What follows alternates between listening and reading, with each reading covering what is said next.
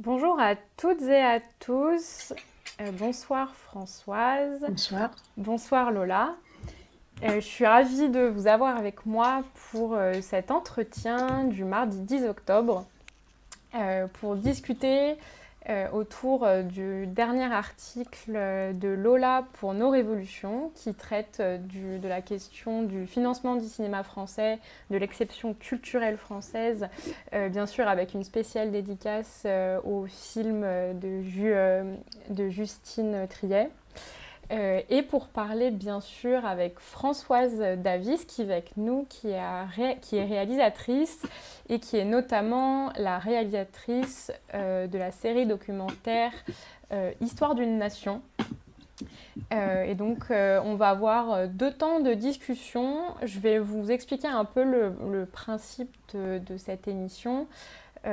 Parce que c'est la première fois qu'on a ce format. Euh, voilà, l'objectif, c'est vraiment d'avoir une discussion libre, euh, de permettre le plus possible euh, à chacune, du coup, puisqu'on est trois femmes, à chacune de s'exprimer le plus librement.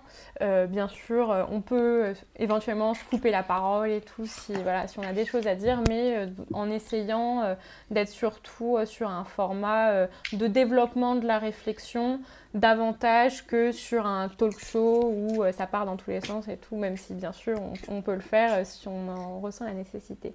Voilà, je vais peut-être euh, vous laisser toutes les deux vous présenter avant de te donner la parole, Lola, sur, sur l'article que du coup tu as écrit pour nous expliquer un peu de quoi il s'agit. Mais d'abord, Françoise, si tu peux te présenter, je te, je te laisse le faire.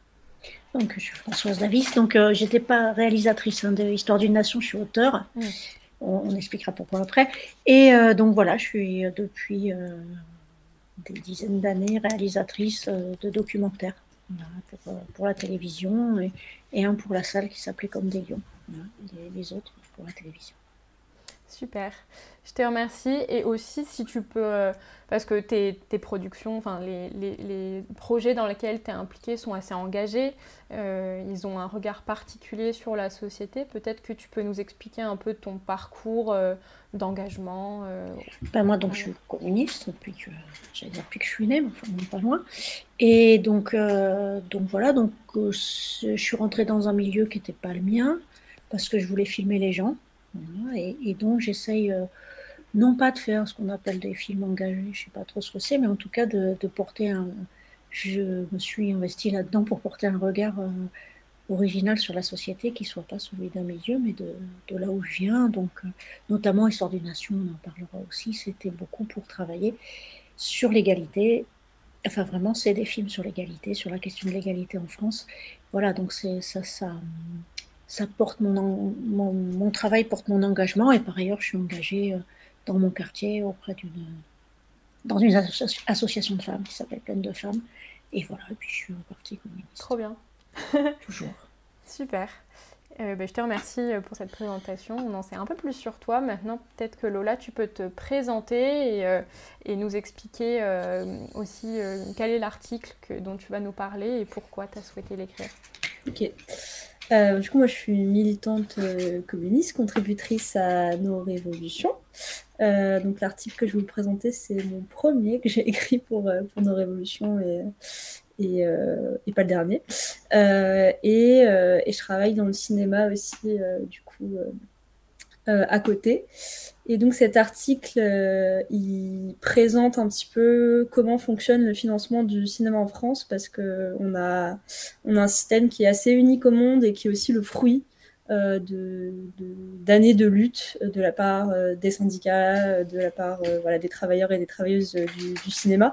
Et c'est important de rappeler le contexte dans lequel il s'inscrit ce système. Et il est aussi une réponse en fait à la polémique à la polémique qui a eu lieu suite à, la prise de parole de Justine Trier quand elle a reçu sa Palme d'Or, où euh, à la fois elle, euh, dénonçait la, euh, répression et, le, et les violences qui ont eu lieu pendant les manifestations contre la réforme des retraites, et où elle s'inquiétait de l'avenir de ce système unique d'exception culturelle et de liberté de création vraiment, voilà, vraiment unique, unique dans le monde. Oui, parce qu'à ce moment-là, elle avait été sous le sous les, des, torrents de critiques euh, toutes plus misogynes les unes que les autres. Euh, ça avait vraiment fait, fait l'actualité, quoi. Ouais, bah en fait, juste après euh, sa, sa, palme d'or, quoi, elle a eu un, on a eu un, joli tweet de la ministre de la Culture qui, qui se sentait, je ne sais, plus, plus exactement ce qu'elle a dit, mais voilà, qui était choquée par les propos injustes de Justine Trier sur le, financement. C'était complètement une déformation en plus que faisait la, ministre de ses propos parce que justement elle, euh, elle défendait le système dans lequel elle, elle, elle s'est inscrite et qu'elle a bénéficié aussi hein, parce que c'était son quatrième long métrage. Elle a un parcours un petit peu euh, disons, un petit peu exemplaire de ce que permet l'exception culturelle en France. Elle a commencé avec un film qui, euh, je crois, a coûté 800 euh, 000 euros à, produire, tourné dans un bain de foule euh, au milieu de, de, la place Solferino au moment d'élection de François Hollande. Et progressivement, elle a fait des films qui ont été de mieux en mieux financés et qui aussi ont été des, des succès en salle de plus en plus croissants. Quoi. Donc elle a un petit peu vraiment le produit de ce, de ce, système-là. Hmm, et tu as parlé d'exception culturelle française. Hmm. Toi, ça te parle euh, ou pas, Françoise? Ben, euh, oui, oui. Alors, euh, moi, je fais pas de. il y a deux milieux hein, dans, dans, le cinéma, mais on a les mêmes, les mêmes sources de financement. Il y a, il y a le, ceux qui font de la télévision et ceux qui font du cinéma. Mais enfin, oui, oui, bien sûr, il y a un système. La, la, ministre, ce qu'elle avait dit, c'est ça qui m'importe, moi elle avait dit elle peut pas critiquer des gens qui la nourrissent. Et c'est ça qui ne va pas du tout, quoi. C'est-à-dire qu'on est, euh, que ce soit les, les, directions des télés ou, euh, le gouvernement, dans un positionnement incroyable qui est de dire qu'ils nous nourriraient euh, pour, et donc ils nous paieraient pour faire ce qu'il y a à faire. Et, et, ce qui est important dans, dans, le discours de Justine, qui était superbe, et puis dans cette idée d'exception culturelle, c'est en France se pose la question du, se pose toujours la question, alors qu'ailleurs plus du tout, de la place des, auteurs, des réalisateurs dans les films qu'ils font. Et c'est pas gagné en France, c'est pas acquis, hein, c'est pas, c'est pas que tout va bien, hein, on pourra en reparler, mais au moins ça se pose, c'est-à-dire que euh, euh, quel est le, droit des auteurs, quel est le, droit au sens le droit de décider de ce qu'ils mettent dans les films, et quelle est leur possibilité d'être financés. Et j'ajouterai à ça, il y a le CNC, il y a tous ces guichets, mais il y a aussi, euh, quelque chose qui est très en danger en ce moment, qui est l'intermittence, qui nous permet aussi, enfin qui est aussi une exception, euh, qui est une exception dans le domaine de la création et qui est une exception dans le domaine du travail. C'est-à-dire qu'il faudrait qu'à peu près, quand on dira Frio, il faudrait que tout le monde qui soit intermittent d'une certaine manière, c'est-à-dire qu'on garantisse à tout le monde la possibilité d'être d'avoir le chômage tout le temps où il ne travaille pas. Et puis pour nous, euh, c'est la possibilité de pouvoir euh, préparer, euh, préparer nos, projets, etc. Après, il y a des biais et des défauts dans ce système qui sont redoutables. On en parlera peut-être, je sais.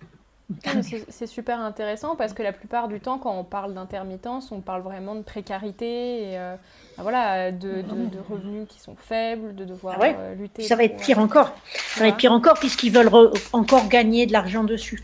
Il n'empêche que on, on, se bat aussi la culture, c'est comme le reste, c'est comme un peu les services publics, c'est-à-dire qu'on se bat pour qu'ils soient meilleurs et en même temps, euh, on ne peut pas porter au nu des choses qui ne fonctionnent pas terribles. Pour autant, c'est des, choses qu'il ne faut pas perdre. Et donc, euh, c'est vraiment, on est toujours dans cette bataille-là du.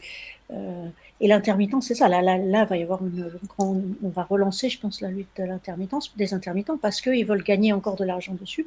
Oui, on a, on a beaucoup moins de possibilités qu'avant. Il n'empêche que ça sauve quand même les, beaucoup mm. d'artistes français, quel que soit leur domaine. Voilà, ça, mais, voilà, comme, ce qui était dur, c'est qu'elle dise, enfin, ce que la ministre dise, elle crache dans la soupe. Quoi. Ce qui est toujours le reproche qu'on nous fait quand, quand on veut désigner euh, les inquiétudes qu'on a ou les problèmes qu'on a dans, dans, le domaine de cette création. Il y a Janus, dans le, je, me fais un peu le relais du chat. Il y a Janus qui s'est euh, qui s'est abonné d'ailleurs il y a 18 minutes précisément et qui intervient la première fois dans le chat et qui nous dit coucou. salut, donc salut à toi et bonne émission avec nous. N'hésite pas à, mettre des petits commentaires et poser des questions, interagir avec nous. Euh, mais en fait, ce que tu me dis, ça me fait penser que de manière générale, en fait, l'histoire de la Ve République, c'est l'histoire d'une destruction et d'un détricotement méticuleux. je sais, je m'avance peut-être et peut-être que vous allez m'éclairer. je ne sais pas depuis combien de temps le statut d'intermittent existe, mais en fait c'est une histoire de, de, lutte en fait entre les acquis sociaux et les manières de travailler, d'organiser le travail euh, qui ont du coup été conquises par euh, les travailleurs et travailleuses. Et euh, au fur et à mesure, la Ve République essaye d'en faire des choses de plus en plus alignées sur la rentabilité, de, de, de, de, déplacer de plus en plus les choses sous contrôle de l'État. ah, j'ai perdu mes deux invités ce qui est absolument merveilleux. Je vais les remettre. Lola tu sais? Juste là, voilà, c'est bon. bon, mais c'est bon. Maintenant, je maîtrise les outils, donc euh, les petits flottements techniques ne durent plus que deux secondes. C'est merveilleux. mais voilà, enfin, euh, j'ai l'impression que c'est une démarche générale euh, de l'État français, enfin, surtout de la Ve République, et que du coup, le statut d'intermittent du spectacle et du coup la culture et l'art en particulier, qui ne sont pas faits pour être contraint aux enjeux de rentabilité industrielle, etc., puisque c'est des, des, objets aussi culturels, artistiques, euh, etc. Euh, voilà, c'est une dynamique de mettre tout sous la coupe du capitalisme au final. Je sais pas, Lola, tu Ouais, euh... Oui, pardon, euh, oui, bah, c'est vrai que c'est vraiment une crainte de, de, ce côté-là. Il y a une crainte déjà que la culture soit plus du côté ben, d'un ministère qui lui est dédié, mais que ce soit considéré uniquement comme une industrie, euh, une industrie, et que du coup ce soit déplacé du côté de Bercy et des finances, et que ce soit juste considéré comme un produit qu'on vend, euh, qu'on importe, qu'on exporte, euh, comme n'importe quel autre objet marchand. Donc ça, c'est une vraie crainte. et c'est cette crainte-là qu'on retrouve dans les, dans les, différentes prises de parole qu'il y a eu par les, les professionnels du secteur. C'est ce qu'elle dit aussi Justine Trier. Et il y, a eu, il y a même eu des appels à des états généraux du cinéma fait par tout un regroupement de, voilà, de, professionnels quoi, de la production audiovisuelle et cinématographique qui ont eu lieu de tête en novembre 2023-2022 euh, et auxquels euh, la ministre de la Culture a toujours pas réagi. Euh, et ça, c'est très inquiétant puisque du coup, on a vraiment un, secteur qui est en pleine mutation parce qu'il y a des nouveaux enjeux qui sont, économiques d'ailleurs, avec des grosses filiales qui rentrent dans le dans le dans l'économie, dans l'écosystème euh, du cinéma, quoi. Et, euh, derrière, il n'y a pas de réponse à la hauteur et de réflexion à la hauteur de, l'enjeu. Et euh, j'avais vu une tribune du coup aujourd'hui euh, dans le monde. Enfin, je dis ça, non mais en vrai, pour être parfaitement honnête, c'est toi qui me l'as envoyé Lola parce que c'était intéressant et que tu voulais que je la lise. Euh, et du coup, ça me fait réagir parce que euh, il y a Dominique Boutonnat qui est président du Centre national du cinéma et de l'image animée. qui a publié une tribune dans le monde, du coup, très récemment, pour dire que l'exception culturelle française en matière de cinéma, c'est d'abord une exceptionnelle réussite et que ça permet, en fait, de concilier justement euh, l'art et euh, le fait que ce soit une industrie et que ça permette euh, bah, justement un compromis en fait entre, entre les deux et surtout bah, du coup de permettre que l'art soit encore permis dans le cinéma et dans la production audiovisuelle de manière plus générale et ne soit pas écrasé par le poids des, des contraintes industrielles. Mm.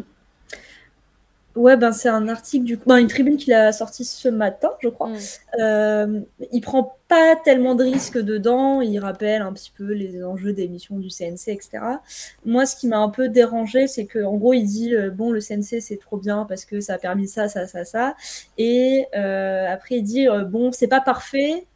Et il parle seulement, ben, il pointe les problèmes, les imperfections comme juste des films qui fonctionnent pas. Euh, donc des films qui marchent pas en salle. Donc c'est un peu, c'est un peu complètement contradictoire avec euh, avec juste l'esprit même de, l'exception culturelle et de justement d'avoir ces subventions publiques qui viennent soutenir des films euh, euh, qu'on dit plus plus faibles, plus fragiles, qui sont plus difficiles à financer. mais il, voilà, il pointe ça que de, sur la question de, des entrées en salle. Et ça, ça fait aussi écho avec le rapport dont il était l'auteur il y a en 2018, donc un an avant sa nomination par le président de la République à la tête du CNC. donc le rapport Boutonna, qui est un rapport sur en gros la rentabilité du cinéma en France, et où il dit que ben faut arrêter de faire des films qui ne fonctionnent pas et que maintenant on veut juste des, des films à gros budget et qui font beaucoup d'entrées. Donc c'est ça aussi, c'était une grosse, une grosse inquiétude hein, au moment de sa nomination et au moment de sa reconduction. Euh, et qui aussi ont appelé, euh, qui font partie des raisons qui ont appelé les professionnels à, demander des états généraux du, cinéma. Oui, parce qu'en plus, il me semble que le président du CNC, il est, il est nommé par, euh, c'est ça, il est, il est nommé par le président. Macron, ouais, ouais, par Macron.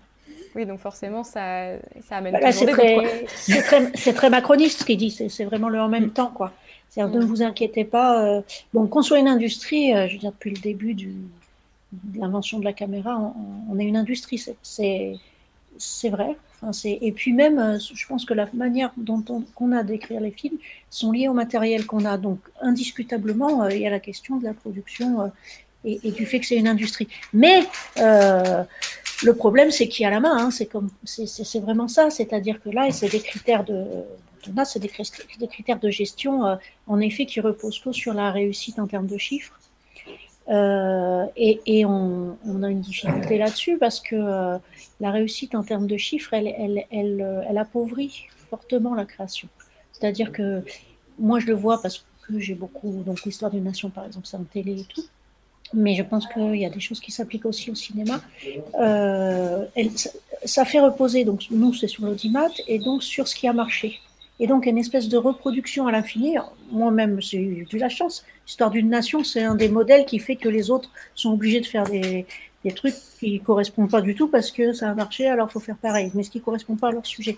Mais du coup, c'est vraiment ça, c'est une machine à, à, démolir la créativité. Et pour qu'il y ait de la créativité, il faut des choses euh, et Justine en est un exemple, il faut des choses qui ne fonctionnent pas forcément du premier coup. Et si on fonctionne du premier coup, ça veut dire que c'est très étroit, c'est très, euh, c'est des fabrications qui sont un peu toujours, enfin des façons d'écrire en tout cas qui sont toujours les mêmes, et une grande violence vis-à-vis des vis-à-vis des auteurs, c'est-à-dire que euh, t'es pas bon parce que tu fais pas tu fais pas d'entrée, ou t'es pas bon parce que tu tu fais pas d'audimat. Or euh, t'es pas bon, c'est pas ça les critères, quoi. C'est pas ça les critères de notre métier. Ça veut pas dire que moi, je j'ai pas envie d'être dans une tour N'importe quel auteur ou réalisateur, il a envie que son film marche. Hein. C'est rare qu'il ait envie que ça marche. Mais il n'a pas envie que de ça, il a aussi envie de dire des choses, il a aussi envie de confronter son regard, dans tout un tas de choses. Et ça, c'est vraiment ça qui, euh, dans leur euh, langue là, de la réussite qui permet la création et machin, euh, est complètement mis sous un. Alors, écrabouillé sur la tête dans, la tête dans le ciel. Voilà, c'est, et donc Boutonna, c'est vraiment le modèle de ça, c'est-à-dire des jolis mots euh, pour dire des horreurs, des horreurs au niveau de la violence que c'est pour les, pour les auteurs, et puis des débats qui se font pas. Par exemple, la question en salle de un film qui sort, et s'il sort, si, si c'est un film fragile, et nous les documentaires, ce sont des films fragiles, eh ben, il faut, il faut un, autre modèle. Il faut euh, euh, montrer le film dans une salle avec un débat, puis une autre salle avec un autre débat. Et j'ai une amie là qui, a sorti son film. Elle a un programme sur un an de, distribution comme ça. Parce que c'est pas, euh, on sort le film le mercredi et puis on dit le mercredi après ce, qui, ce qui va se passer. C'est bien pour certains films, je pense, de, comment dire qu'on va pour le, plaisir, le spectacle, mais, mais il y a d'autres façons de faire qui pourraient être développées, notamment par le CNC, et qui ne le sont pas avec cette façon de penser-là, qui est euh, le chiffre, le chiffre, le chiffre, comme partout. Et d'ailleurs, Lola, tu parlais du coup de ton mémoire, où tu t'intéresses particulièrement à la question des inégalités entre les réalisatrices et les réalisateurs. Et est-ce que du coup, ces, problématiques de financement et du coup le fait euh, d'être de plus en plus calé sur de la rentabilité, ce qui marche, etc., est-ce que ça a un, impact particulier sur, euh, sur la, capacité des femmes à s'imposer dans ce milieu? Bah, bon, il y a déjà un premier constat là-dessus, c'est juste que les réalisatrices, elles ont moins. Ah. Encore une fois, on l'a perdu Lola, mais je pense que comme d'habitude, euh, vu qu'on a pris la main, ça devrait vite se résoudre. J'attends juste qu'elle réapparaisse. Et, euh, puis je peux pas combler là, parce que c'est elle bah oui, c'est une question que je lui posais de manière très spécifique. Mais euh, oh, je pense qu'elle est en train de paniquer là, la peau. Attendez.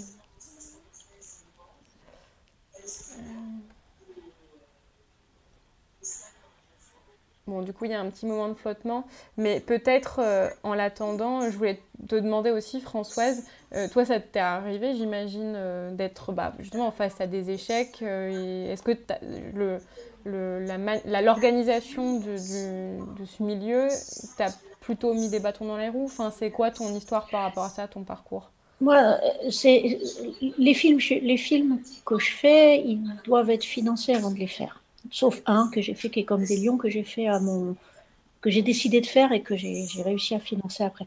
Mais il y a des ça, joue beaucoup. Il y a, y a des enfin, je ne veux pas rentrer dans des trucs techniques, mais euh, la façon d'attribuer l'argent du CNC est, euh, est, un vrai débat par rapport à nos, facultés de et, et, pas un débat facile. Par exemple, les, les organisations euh, syndicales, elles, elles ont bataillé pour que le CNC ne finance pas des films qui avaient déjà été tournés euh, qui avait déjà été tourné avant, d'être financé, et donc dont on n'avait pas payé le tournage. Ce qui est juste au niveau de la défense des gens. Ce qui est hyper problématique quand tu tournes et que euh, tu tournes pour pouvoir prouver que ton film y tient la route. Moi, je, parle toujours de documentaire, hein, ça se pose pas de la même manière au cinéma. Donc, il y a vraiment des débats comme ça euh, compliqués sur comment financer. Mais moi, j'ai, comment dire, je fais pas de film si c'est pas financé. Donc, le fait d'être, ça, impose un truc je parle toujours du documentaire et, beaucoup de la télé. Hein. ça impose quelque chose qui est très dur, c'est que le poids des producteurs a, est démesuré. Parce que euh, pour pouvoir être financé par le CNC, il faut avoir un, producteur qui a les financements du CNC. Bon, sinon tu vas au sélectif, c'est vachement compliqué et tout. Mais donc le poids qu'a ton producteur, il est, il est important au CNC. Ça, c'est un truc qui, s'est renforcé et qui fait que toi, tu fabriques quelque chose qui est pour le producteur.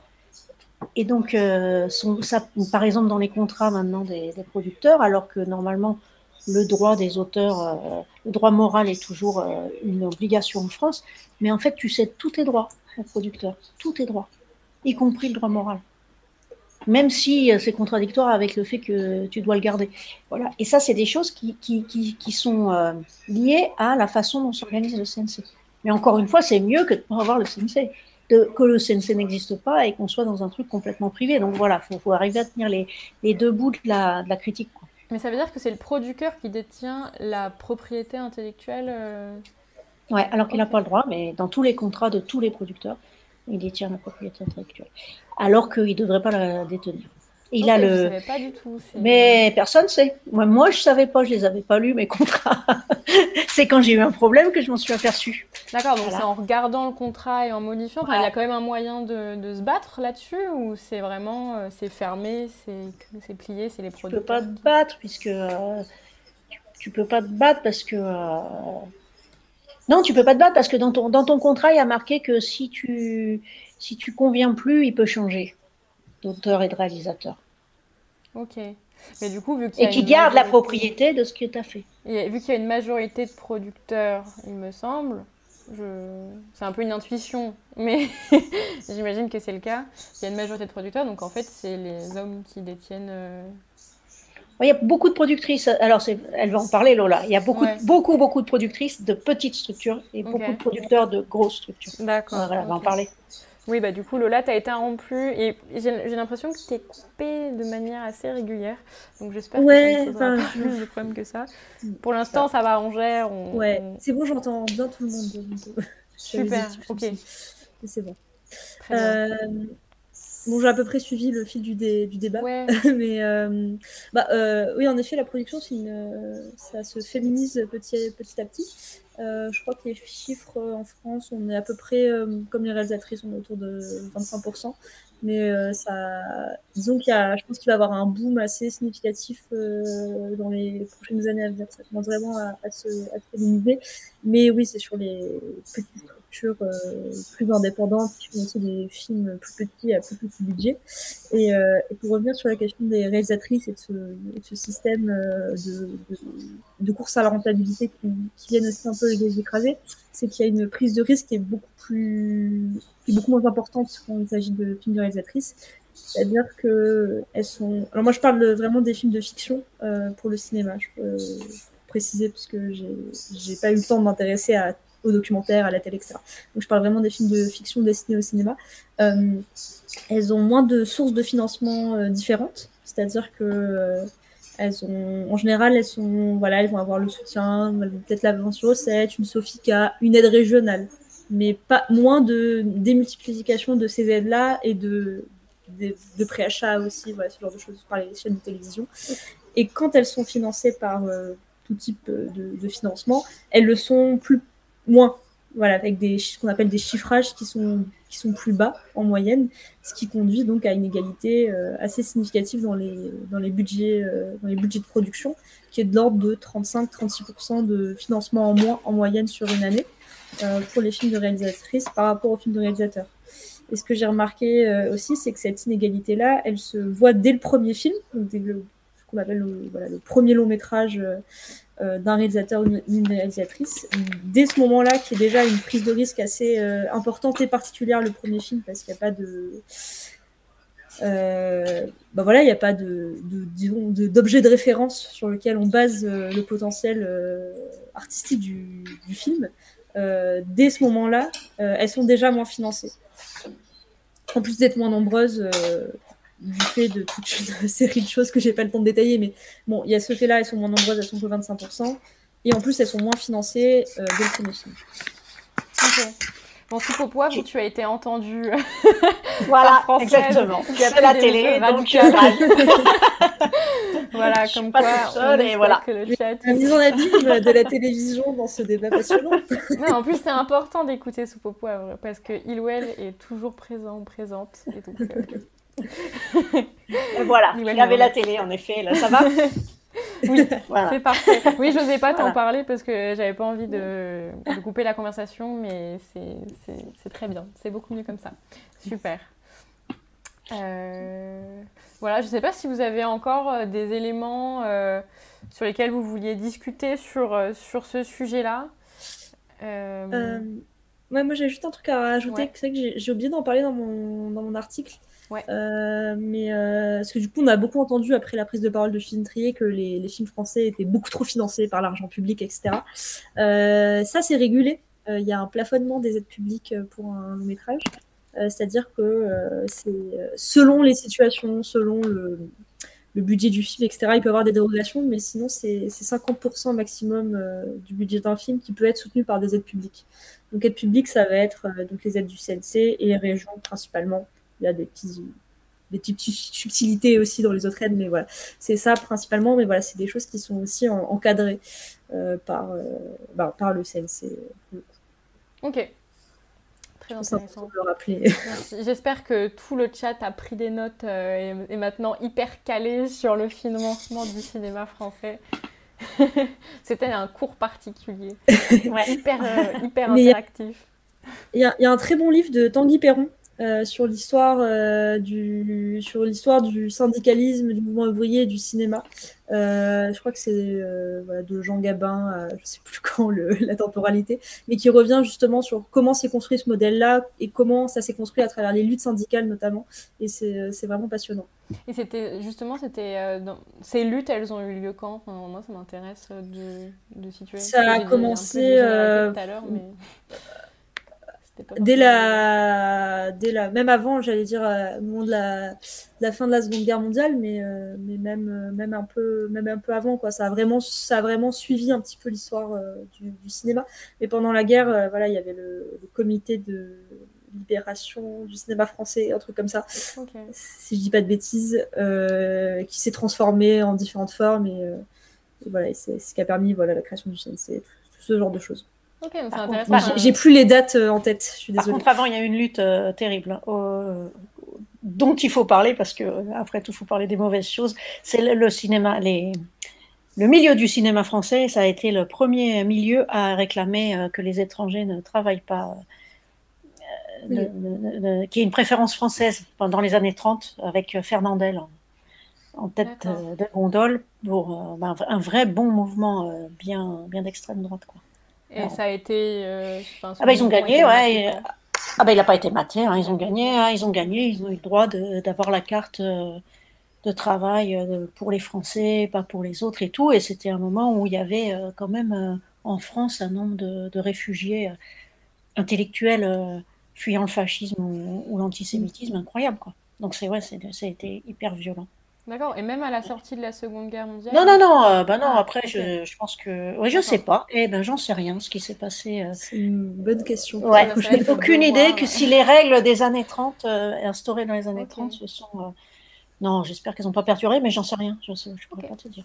Mais on va pouvoir regarder ça parce que là, de toute façon, on, ne va pas pouvoir faire des recherches, euh, une investigation poussée puisque c'est n'est pas le, pas le moment, mais ça. Nous mais non, mais euh, si, vont regarder sur internet les, voilà, le chat, si vous avez envie de regarder et nous donner plus d'infos, on est tout à fait friand de nouvelles informations et de davantage de précision sur la question. Donc n'hésitez pas. Euh, mais moi, du coup, je vais enchaîner. Euh, en m'adressant à toi Françoise par rapport du coup à ta série documentaire. Donc pour un petit peu euh, présenter, mais tu le feras mieux que moi juste ensuite. Euh, donc, as, donc, tu as du coup été l'auteur, une co-autrice du coup, il me semble, parce qu'il y avait mhm. plusieurs auteurs, d'une série documentaire qui s'appelle Histoire d'une nation et qui est découpée en gros en, en trois axes généraux.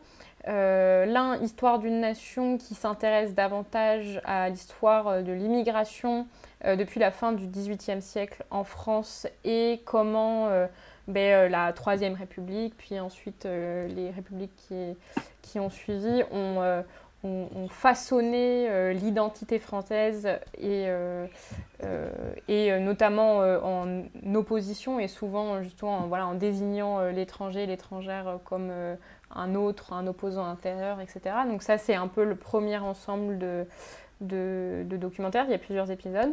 Il y a un autre axe qui est celui de l'école, du coup justement qui a été un outil euh, très, euh, bah, très primordial, crucial pour notamment la Troisième République et ensuite il y a eu d'autres problématiques au fur et à mesure, euh, mais voilà pour construire, pour construire cette nation française parce qu'à la base la France c'est un ensemble de langues, de cultures, de, coutumes, etc. Euh, et, donc du coup, l'école a été l'outil de l'unification nationale, et y compris d'un récit national, d'une histoire collective, etc.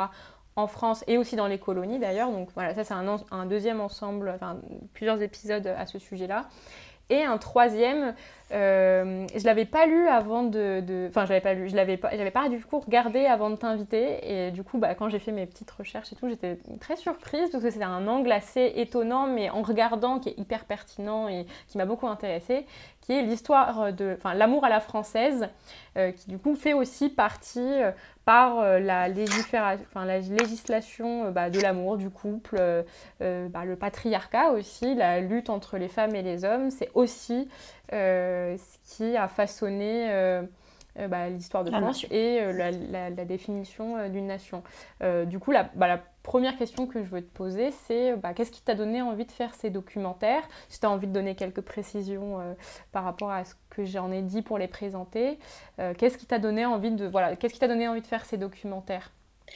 Alors, euh, au départ, c'est, j'ai fait un travail en fait sur le nationalisme pour Arte, le nationalisme en Europe. Et en fait, Arte n'a pas voulu le, le, produire. Enfin, il a payé le développement. Euh, mais il n'a pas voulu le produire parce que c'était pas, ça lui allait pas quoi, comme vision du nationalisme, qui était un truc euh, qui racontait comment s'est construit le nationalisme au 19e siècle, qui est plutôt quelque chose d'émancipateur au départ quand même. Hein. Et donc, euh, bon, raconter ça. Et alors pour ça, j'ai beaucoup travaillé et, et, notamment sur la question de la nation, et notamment avec un bouquin qui, enfin un bouquin plusieurs de, de Noiriel sur, euh, sur la nation française et la socio-histoire.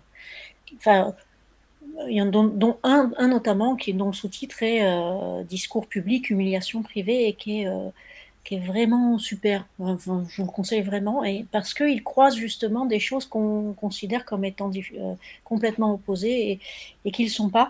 Et donc à ce moment-là, il y avait Macron euh, qui venait d'arriver au pouvoir euh, et qui a dit c'est pas un service public, la télé, moi je vais remettre un service public. Et donc la, la, directrice de France Télé a voulu faire une soirée sur l'immigration, bah, comme ils font sur les ouvriers là ce soir, pour montrer que c'est un service public. Et donc la boîte de production où j'étais à point du jour, euh, ils m'ont proposé, puisque j'avais travaillé euh, beaucoup, beaucoup évidemment sur les quartiers, les banlieues et le nationalisme, euh, de, proposer quelque chose. Et donc là, moi j'ai dit, on ne faut pas faire un film sur, l'immigration, sur l'histoire de l'immigration comme une histoire à part, il faut raconter à nouveau frais l'histoire de la nation française parce que c'est un pays d'immigration et parce que euh, quand on interroge les, les enfants de ceux qui sont venus d'ailleurs, euh, ça permet de construire un nouveau récit. Euh, enfin, vraiment, leur histoire raconte autrement notre pays et qu'est le leur. Voilà. Donc, c'est ça qui m'a fait faire Histoire d'une nation, donc de travailler comment une, histoire des gens, en fait, en bas, façonne l'histoire d'en haut et inversement. Et puis avec un prisme que celui qu'on a choisi avec Karl sur les trois sujets, qui est cette question de l'égalité. C'est-à-dire que aussi beaucoup euh, euh, grâce à Noël, mais, mais, euh, mais l'idée que la nation française, elle, est toujours, elle a toujours un problème constitutif, je dirais, avec cette question de l'égalité. C'est qu'elle déclare l'égalité, ce qui n'est pas le cas des autres pays, mais nous, on déclare l'égalité, donc on est un peu obligé de s'en occuper, ce qui est encore une fois pas le cas des, forcément de tous les pays. Et à chaque fois, on est euh, sur chaque sujet ça nous pose des gros problèmes. Et, c'est un peu ça qui a fait les trois thèmes, c'est que la question de l'égalité, principe euh, de la France, s'oppose à la façon dont on traite les étrangers, dont on traite les femmes et dont on traite, pour ce qui est de l'école, l'accès euh, l'accès égal au savoir. Et donc du coup, euh, ces deux sujets, c'était ça. C'était comment confronter la nation française et sa construction à une bagarre qu'elle a en permanence sur euh, promettre l'égalité et hiérarchiser pour pouvoir, euh, pour pouvoir ne pas, enfin, pour pouvoir tenir comme nation. Voilà. Mmh. Et donc ces films-là, ça raconte ça et ça raconte ça avec un truc qui est lié, c'est comment les gens vivent leur histoire et comment l'histoire nationale se fait en haut. Oui, qui est aussi la même question. C'est aussi un documentaire qui est beaucoup basé sur des, des, entretiens avec euh, des personnes, enfin des, des, interviews. Euh, et c'est vrai que c'est super intéressant parce qu'en fait, au fur et à mesure de l'histoire, il y a d'abord des gens qui parlent de leurs grands-parents, de leurs parents, puis mhm. d'eux, de leur enfance, puis aussi, enfin, c'est super intéressant. Et d'ailleurs, c'est, ben, du coup, j'en parle aussi, mais tu as, as, as, été aussi l'autrice de l'adaptation euh, en livre illustré, magnifique. Euh, je l'ai parcouru. Vous voyez, là, vous voyez, il y, a deux cases. Attendez, j'essaye de mettre bien par rapport à la caméra. Euh, il y a deux cases rouges. Et en fait, tout au long du livre, euh, il y a des, voilà, des retranscriptions écrites. tout au long, vous voyez, deux personnes qui racontent leur histoire, l'histoire de leur famille, l'histoire voilà, de leurs parents, de leurs grands-parents ou même de leur enfance. Euh, et, c'est super intéressant de pouvoir lier un regard général historique entrecoupé en fait de récits personnels mais qui sont mis en, en dynamique dans le récit général du documentaire. Ouais, c'est vraiment ça le principe et c'est aussi ça qui fait, euh, enfin pour moi, qui pose la question de l'égalité puisque les gens, enfin les, on est allé voir des gens de tout milieu euh, et avec une grande attention à ce qu'il y ait des gens de partout et des milieux populaires essentiellement et donc leur histoire euh, est aussi valide que euh, l'histoire qu'on raconte euh, dans, les livres. C'était vraiment, vraiment notre objet. Quoi. ça, c'était important pour nous. Et en quoi tu penses Moi, ça m'a fait un, bien fou. C'était vraiment. Enfin, du coup, j'avais déjà vu Histoire d'une nation, mais j'ai reparcouru via ce livre qui est hyper bien pensé, hyper bien fait, super malin. Y compris, il y a des choses qui sont pas forcément dans, dans le dans le documentaire, quoi, parce que ben, c'est un format différent du coup. Oui, puis il y a un auteur quand même, enfin il y a un dessinateur, hein, donc c'est vraiment son œuvre à lui. Hein, C'est vraiment un, très beau, un très beau livre que je conseille fortement. Euh, donc ça s'appelle la, fabrique des, la fabrique des Français, pardon, Histoire d'un peuple et d'une nation de 1870 à nos jours, par Sébastien Vassan, Françoise Davis et Karl Aderhold. Voilà.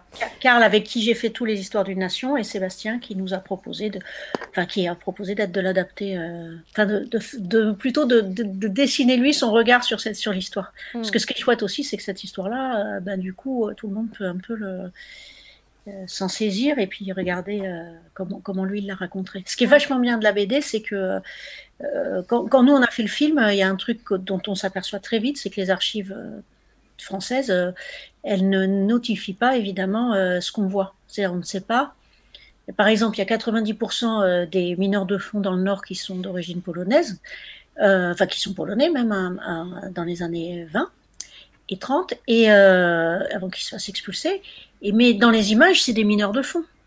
Et donc, on ne peut pas savoir si c'est des Polonais, pas des Polonais. Alors bon, nous, on a fait un, on a dit bon, comme ils sont 90% et que celui-là a les yeux clairs, euh, ça doit être un Polonais. Voilà, on fait comme ça. Mais ce qui est super dans, ce qu'a fait Sébastien en BD, c'est qu'il peut dessiner l'invisible. Il peut dessiner ce qu'on n'a pas gardé. Par exemple, aussi dans les années 20, ils arrivaient tous à un endroit à Toul. Les, tous les, les immigrés d'Italie, notamment, ils arrivaient à Toul et de Pologne, ils arrivaient à Toul. À Toul, c'est un centre de tri euh, de donc de l'immigration, qui était ce qu'ils appelaient l'immigration choisie, puisque c'est eux qui les faisaient venir, c'est l'État français qui les faisait venir et qui les triait. Donc, il peut se, c'est pour ça qu'il y a des gens maintenant qui ont l'accent du Midi et l'autre qui ont l'accent du Nord. Hein. C'est à Toul que ça s'est décidé pour leur euh, grand-père. Et euh, il y a y a une photo de Toul, une de, de, de, de, la gare, de, de, ces gens-là, etc. Il, il, reste une photo. C'est vraiment une histoire oubliée. Donc les dessins, c'est chouette euh, pour ça, quoi, pour retrouver des, revivre une histoire, des choses euh, qu'on n'a jamais vues. Quoi. C'est ça. Et du coup, bah, tu parles justement d'immigration euh, choisie, qui est un, un, mode d'importation de, la main-d'œuvre séculaire maintenant en France.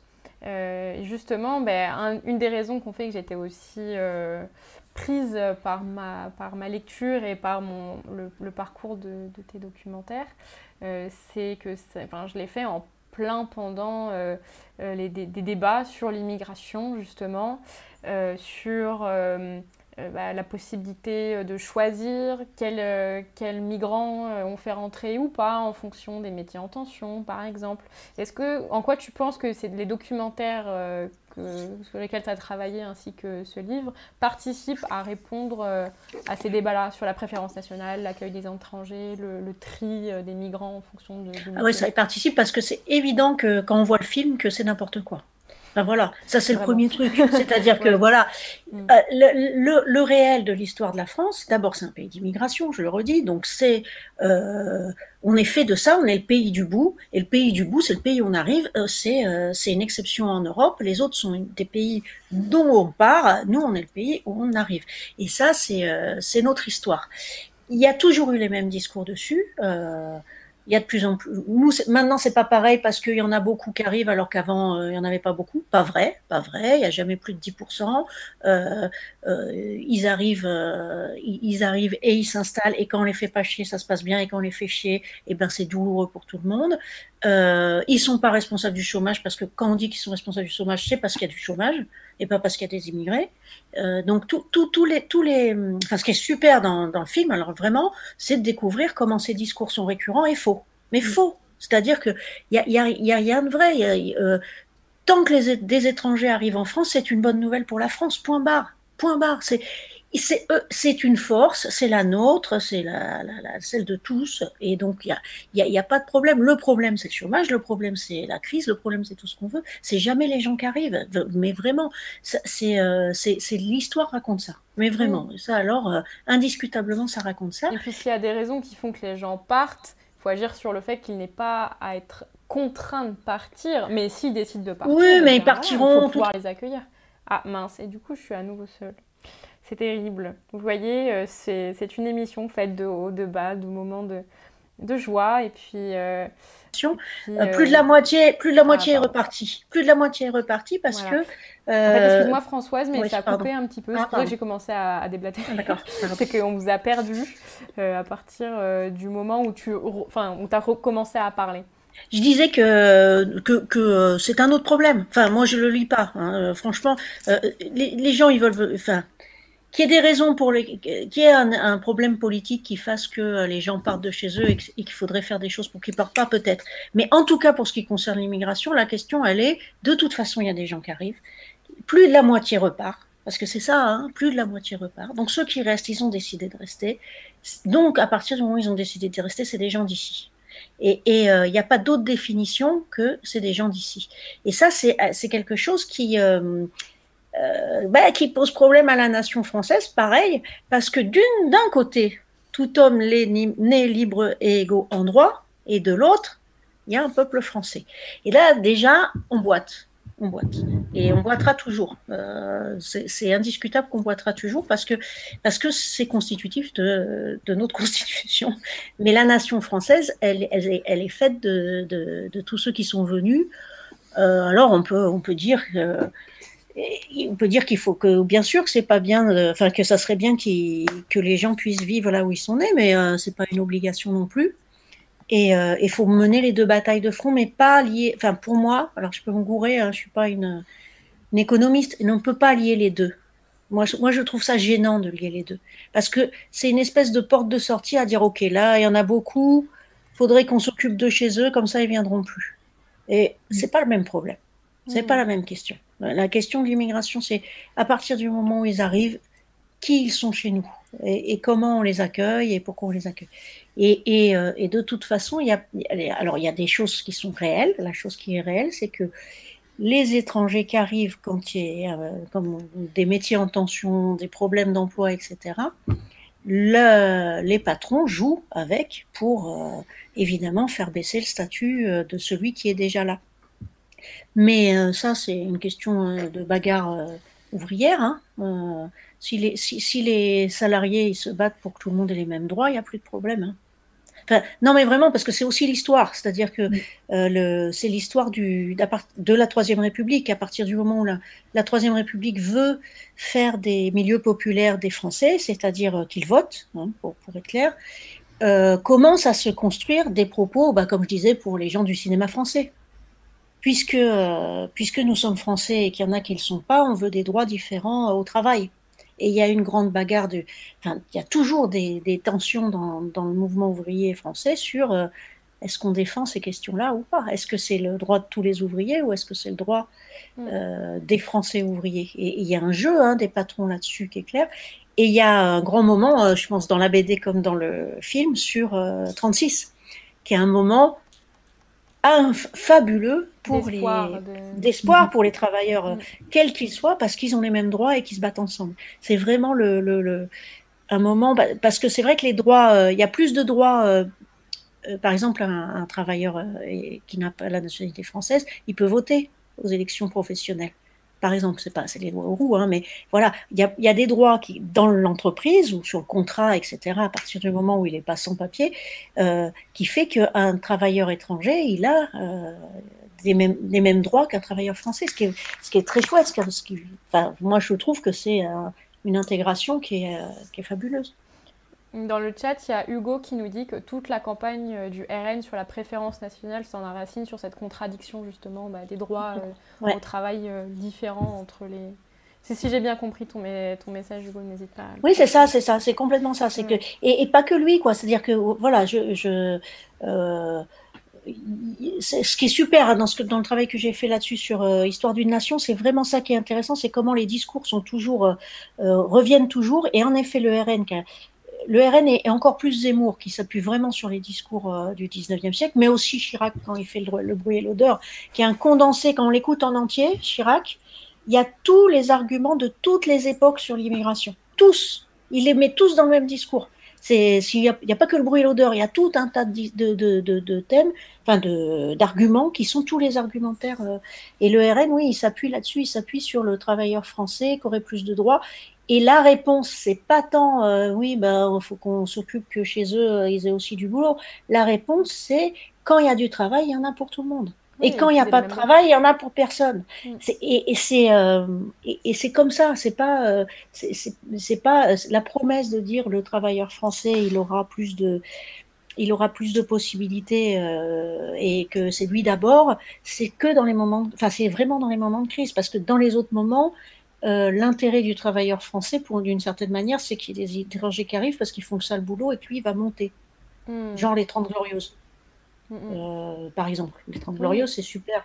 Pour ça, euh, tu fais venir de la main-d'œuvre, bah, les autres, ils montent. Hein. Les autres, ils montent. Donc, c'est vraiment intéressant de regarder de, regarder. Et, je reviens juste sur un dernier truc sur ça, sur la campagne du RN. C'est vrai que le aussi, euh, on n'a pas pu trop le développer. Il y a vraiment un sujet là-dessus. Le, l'antiracisme, entre guillemets, s'est créé dans les années 70 et il s'est créé sur un truc, euh, sur une erreur aussi. C'est-à-dire que c'était de la morale et c'était euh, les prolos, ils sont cons, ils sont racistes. C'est un beau foi, c'est les beaufs. Et, en fait, et donc sur un truc qui, qui était vraiment pas ce que je dis là, c'est-à-dire qui était vraiment sur c'est pas bien, c'est pas bien d'être raciste, c'est parce que t'es pas cultivé, c'est parce que tu comprends pas, etc.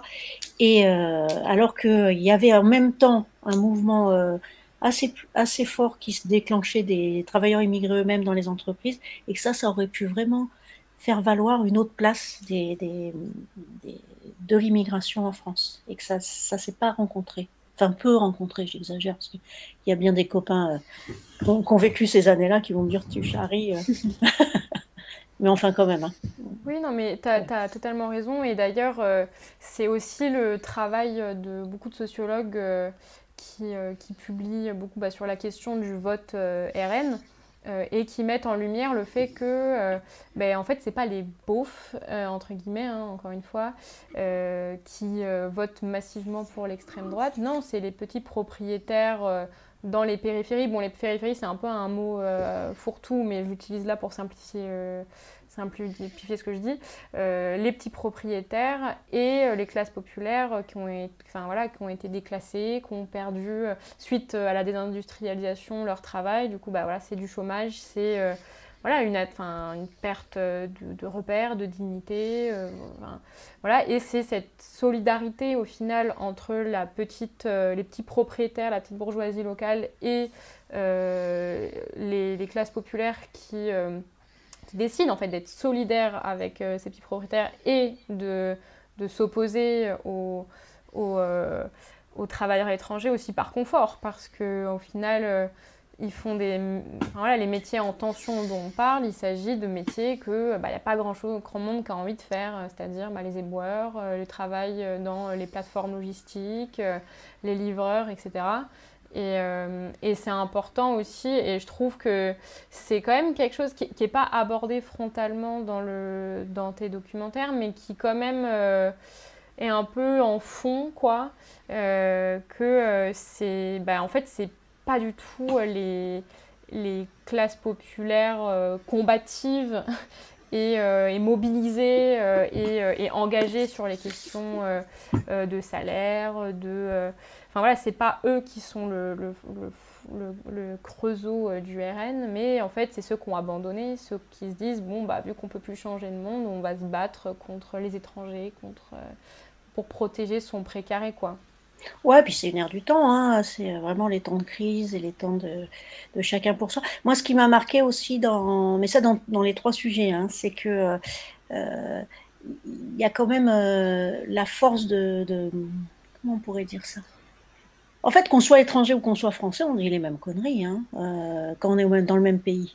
Enfin, voilà, c'est un espèce de truc d'air de, du temps où euh, tout d'un coup les, des idées fausses se, répètent à l'envie et se construisent, ce qui, qui, touche tout le monde. Enfin, on vit en ce moment hein, sur les musulmans, c'est vraiment ça. Il se dit. Euh,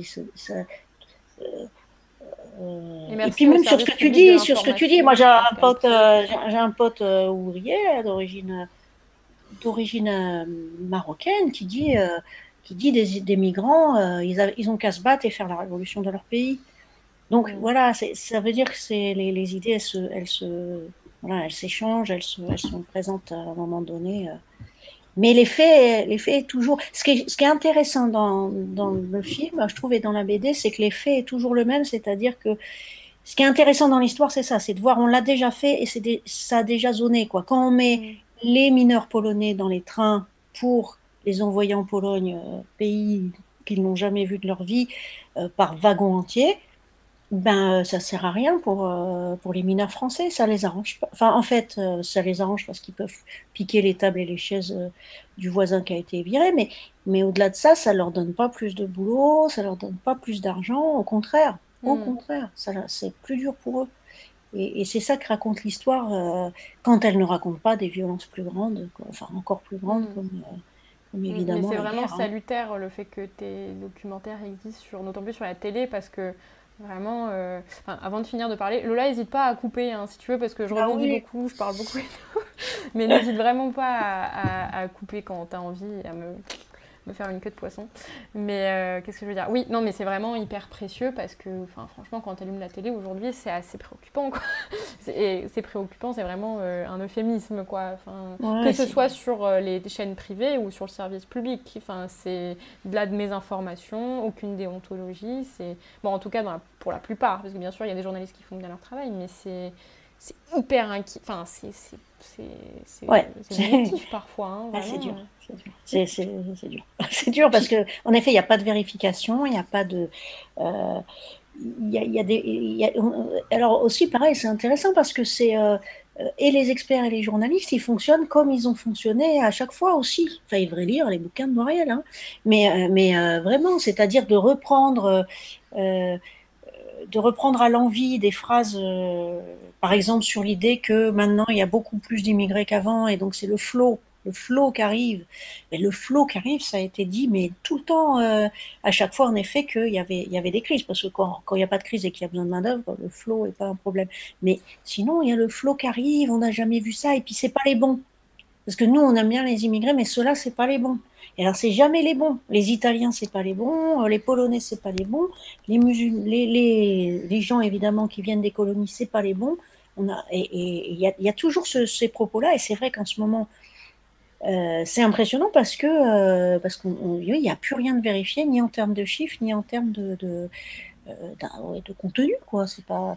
Et bon, donc du coup, c'est un peu euh, c'est un peu euh, inquiétant, ouais. Mais c'est surtout qu'on ne sait pas trop quoi faire en face. Enfin, si, il y, a des médias libres, il y a ce qui se fait sur Internet, mais c'est des milieux, quoi. Euh, oui, c'est vrai que bon, ça n'a pas la même portée de masse. Ouais, c'est ça. mais pas encore. Il faut juste que vous vous abonniez tous à Minerva et que vous allez voir tous ces problèmes sur mon résumé. oui. Comment ils n'y ont pas encore pensé? Je rigole, je rigole. Mais en tout cas, c'est vraiment, enfin, merci vraiment, y compris pour ton travail, parce que c'est c'est important quoi qu'il y ait ce genre de, contenu et de production sur, euh, sur le service public euh, euh, de la télé. Donc vraiment merci. ouais, du coup, je voulais encore te poser des questions un peu plus, un peu plus précises sur, sur tes documentaires. D'abord sur celui de l'école. Bon, tout au long de l'histoire et des luttes sociales, l'école, elle a autant été un outil, bah, tu le montres, enfin vous le montrez dans les documentaires, à la fois d'intégration nationale et d'émancipation euh, bah, populaire, euh, mais dans le même temps de domination sociale et de reproduction des inégalités. voilà, c'est vraiment quelque chose qui, enfin, c'est un peu le fil rouge limite de, tout, de tous les documentaires sur l'école. Aujourd'hui, tu dirais que la balance, elle, elle penche de quel côté? Parce que les documentaires, bon, ils parlent de l'histoire, mais parle aussi du, du, passé récent, quoi. Mhm. Et donc, enfin, voilà, quel, est ton regard euh, sur euh, l'école euh, aujourd'hui en France et son, sa capacité à émanciper et à... Bah, toujours la même, c'est-à-dire qu'elle émancipe, elle émancipe toujours autant. C'est pas 50-50, hein. c'est, comment dire, c'est deux flots parallèles. Elle émancipe toujours autant qu'elle, qu'elle, qu'elle, qu'elle, qu'elle trie et qu'elle violente. Parce que euh, ben, c'est simple, hein, euh, s'il n'y a pas d'école, ben, c'est la catastrophe. Euh, c'est notre le lieu où on va en commun, qui crée une culture commune. Pas une culture commune au sens culture française, hein, mais au mm. fait que, de fait qu'une génération va à l'école en même temps et vit les mêmes choses. Et ben ça c'est toujours vrai. Elle émancipe parce que ben, il y a 80% d'une classe d'âge qui a le bac ce qui est attaqué en ce moment avec le bac pro, mais qui est le cas quand même. Il y a euh, des, des, générations qui, enfin voilà, des, des jeunes qui ont tous, euh, euh, qui ont tous passé 15 ans à l'école, quoi. Alors ça, c'est forcément émancipateur. c'est encore plus violent, enfin c'est très violent aussi, parce que plus la promesse est haute, en fait c'est ça, hein, c'est que la, la violence grandit avec l'émancipation. Plus la promesse est haute, plus la violence est forte. C'est-à-dire que euh, euh, là, on, est, donc dans des générations qui peuvent aller à la fac. Il y a plus de la moitié des. Quand je dis la fac, c'est BTS compris. Hein. Euh, ils, peuvent, ils peuvent y aller, ils y vont. il y a, je crois que c'est un, je sais plus, ouais, plus de la moitié des, gamins qui ont un bac, qui ont un diplôme supérieur au bac. Mais faut, c'est dingue quand même, son émancipation. C'est gigantissime. C'est une euh, évolution rapide, quoi. Bah ouais, démesurée. Et, par ailleurs, il n'y euh, a jamais eu autant d'inégalités. D'inégalités euh, dès le départ, d'inégalités à l'arrivée aussi dans les diplômes. C'est-à-dire que le, la bourgeoisie, il faut l'appeler par son nom, se défend bec et ongle. Et elle se défend très très très bien. Donc il y a 10 lycées, 10 lycées qui permettent, qui remplissent plus de la moitié des grandes écoles. 10 lycées. Et donc euh, voilà, c'est, je dis pas que tout le monde doit aller aux grandes écoles ou quoi, mais c'est vraiment euh, passionnant aussi cette histoire-là pour ça. C'est-à-dire comment euh, à chaque fois qu'on leur propose une, de franchir un échelon, la population elle s'engouffre dedans et elle prend tout ce qu'il y a à prendre. Et à chaque fois qu'on fait ça, il y a la, la, comment dire l'élite, hein, ça pour le coup l'élite qui qui qui fait en sorte que ces enfants soient protégés de ce flot qui arrive et gardent les, et garde les rênes. Oui, d'ailleurs, tu, tu, parlais de, du bac que maintenant euh, la plupart des gens ont, enfin des jeunes. Euh, en fait, euh, il y a aussi bah, le, comment dire, l'atomisation du bac, en tout cas bah, lycée par lycée maintenant avec la réforme du bac, mais aussi le fait que bah, l'école publique est de moins en moins mixte parce qu'au final, bah, c'est quartier par quartier. Dans Paris, il y a des écoles publiques qui sont, bah, du coup, comme tu disais, c'est les euh, premiers lycées, euh, là où bah, les, voilà, les enfants euh, qui vont aller dans les plus grandes écoles, etc. et, et bah, dans les quartiers populaires, les, les, les familles, souvent bah, les, voilà, de, de, mhm. milieux de couche moyenne, quoi, envoient leurs enfants dans l'école privée plus loin pour que euh, leurs enfants bah voilà, euh, euh, n'aillent pas dans le collège ou le lycée où il y a un échec scolaire, etc. etc. donc c'est détricoté quoi. Ah oui, oui, oui. Et puis il y a une violence, ça c'est d'une violence je ne sais pas si on mesure la, violence que c'est. C'est-à-dire que cette, école-là, elle, là, je suis en train de filmer euh, dans, mon quartier. Et, euh, euh, les, jeunes comme, les, les, mères, elles disent, nous, on fait tout. oui, on met à l'école privée ou on achète tout ce qu'il faut pour aller à l'école. On fait tout pour qu'ils s'en sortent et tout. Puisque l'école, elle est faite que pour, enfin, elle est faite essentiellement pour pour sélectionner, pour trier. Donc du coup, les mômes, ils sont là et ils essayent d'être dans le bon wagon. Et, euh, et, donc ils ont, euh, à l'inverse de ce que j'ai filmé sur l'histoire de l'immigration, où les gamins ils disaient je me sentais euh, de mon pays d'origine quand j'étais à la maison et je me sentais français en dehors quand j'étais à l'école. Et là ils ont le sentiment inverse que chez eux ils sont des Français comme tout le monde qui vont espérer être médecins, avocats, je sais pas quoi, tout ce qu'ils veulent, mais vraiment tout ce qu'ils veulent, et qui sortent et qui passent, ils passent le seuil et là ils s'aperçoivent qu'ils seront, euh, bah, il y a encore eu un truc sur les, les, emplois pour les JO, ils seront vigiles, serveurs, etc. Et il y a une maman qui me dit, euh, on dirait qu'ils veulent leur donner les métiers de nos ancêtres. Voilà. Mmh. Et donc il y a ce, cette question-là qui est d'une, qui est très violente là, c'est qu'on se, on ne se bat plus pour que l'école, elle soit une école euh, qui apprenne à chacun et qui apprenne à chacun vraiment, c'est-à-dire pas simplement lire, écrire, compter, mais qui soit attentive à ce qu'il euh, y ait une vraie égalité dans euh, le gamin, il arrive avec ce qu'il est et l'école lui donne tout le bagage, tout ce qu'il faut et met tous les moyens en œuvre, c'est-à-dire notamment la pédagogie, ce que combat Macron et, et, Attal fortement en ce moment, donne des outils pédagogiques pour que ce gamin-là, c'est pas de savoir s'il est bon ou pas bon, c'est de savoir comment là où il est, il va progresser. Ça, c'est vraiment le truc qu'on a, auquel on a renoncé, enfin, on a renoncé, qui n'a jamais été euh, présent vraiment, mais qui était quand même là. C'est-à-dire mm. que de à partir de Ferry, euh, il y a cette envie-là, même si c'est pas l'objectif de l'école de Ferry, mais la, la, c'est l'objectif de beaucoup d'enseignants. oui, puis c'est même pas un renoncement, j'ai l'impression que c'est une bataille. Enfin, c'est une bataille. et cette bataille, elle est, elle est là tout le temps, elle est là tout le temps. C'est une bataille de la bourgeoisie contre ces jeunes filles, quoi.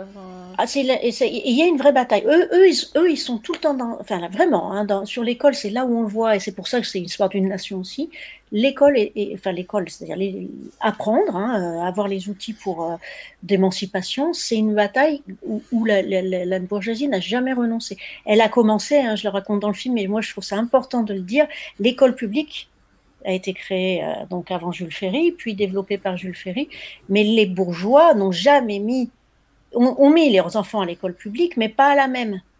Ils les mettaient dans un truc qui s'appelait le lycée, dès, dès 6 ans, c'était le lycée, et ce lycée public était payant. Donc il y avait moins d'un pour cent de la population qui y allait. C'est-à-dire qu'à la création même de l'école publique, il y a déjà deux écoles.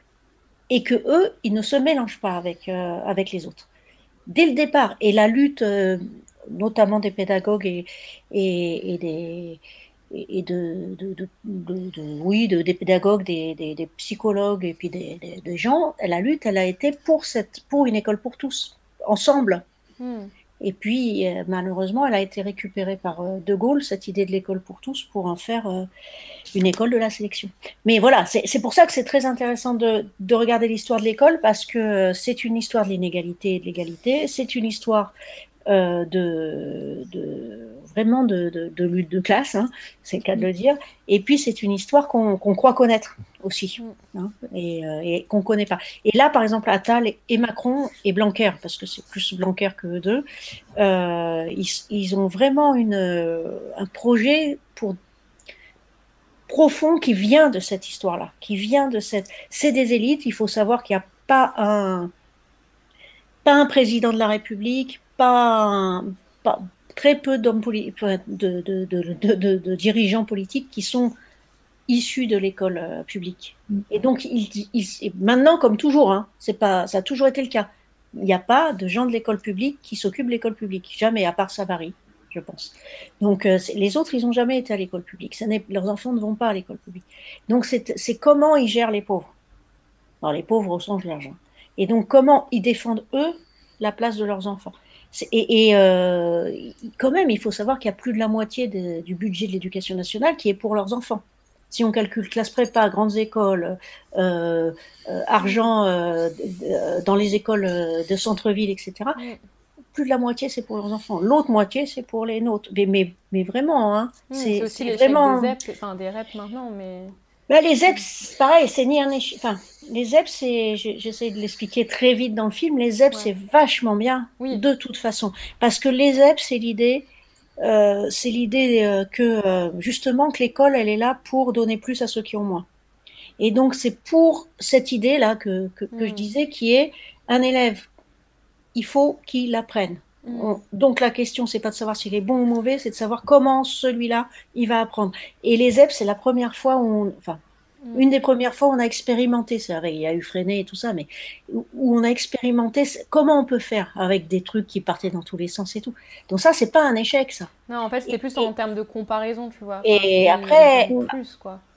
Hein Mais il a, vu tous les moyens qui sont alloués aux, enfants des riches, euh, on pourrait. Ah ben ah oui oui ah ben, c'est-à-dire même quand il y a eu les ZEP, on a toujours donné plus. Euh, la Cour des comptes même le dit, hein, c'est pour dire. Hein. la Cour des comptes le dit qu'on donne, euh, je crois que c'est trois fois plus à, aux, à un enfant des, des, quartiers riches qu'à un enfant des quartiers populaires. Je crois que c'est trois fois plus.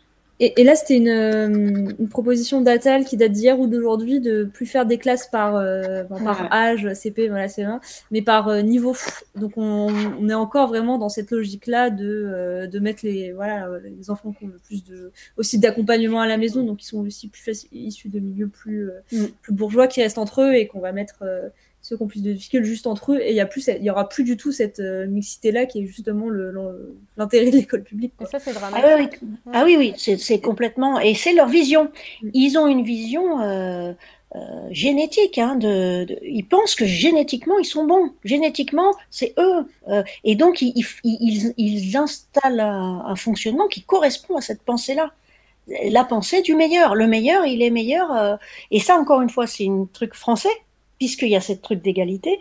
Donc ailleurs, bon bah t'es bon, t'es, c'est pas le problème, t'es, es riche, t'es riche, t'es pauvre, t'es pauvre, euh, c'est réglé. En France, il y a l'égalité, donc il faut bien prouver l'inégalité de, de, fait par une inégalité, euh, par une par une raison euh, immanente. Et eux, ils ont une raison immanente. Et quand ils font les, les classes de niveau, c'est leur vision profonde de la société. Il y a des mmh. gens qui ont titre à, à, à ne à, voilà, ils sont, il faut, il faut qu'ils restent là où ils sont, et puis les autres, euh, par leur mérite, comme ils disent là et tout, ils iront ailleurs. Mais le mérite, il est évidemment pas réparti. Euh, c'est pas du mérite, puisque c'est d'avoir en effet les acquis scolaires pour répondre à, la, à une école de la concurrence, hmm. ce qui est euh, complètement piégé, quoi, piégé.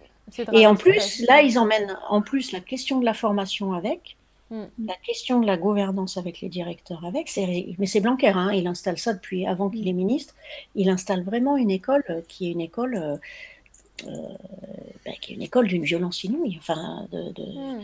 et puis qui, qui, bah, qui en peut, enfin, ouais, qui, pour les enfants, c'est, enfin, pour les élèves, ça va être, et les enseignants. Il y, a toujours des enfants dans des classes qui, euh, voilà, qui font preuve d'une curiosité, mais dans, à tous les niveaux, y compris pas uniquement des, enfants euh, de parents qui ont un gros capital culturel, mmh. etc. Ça peut être des enfants qui, voilà, sont intéressés en particulier par une matière, euh, où il y a un prof qui éveille chez eux ou une prof qui éveille chez eux euh, quelque chose et ça les anime.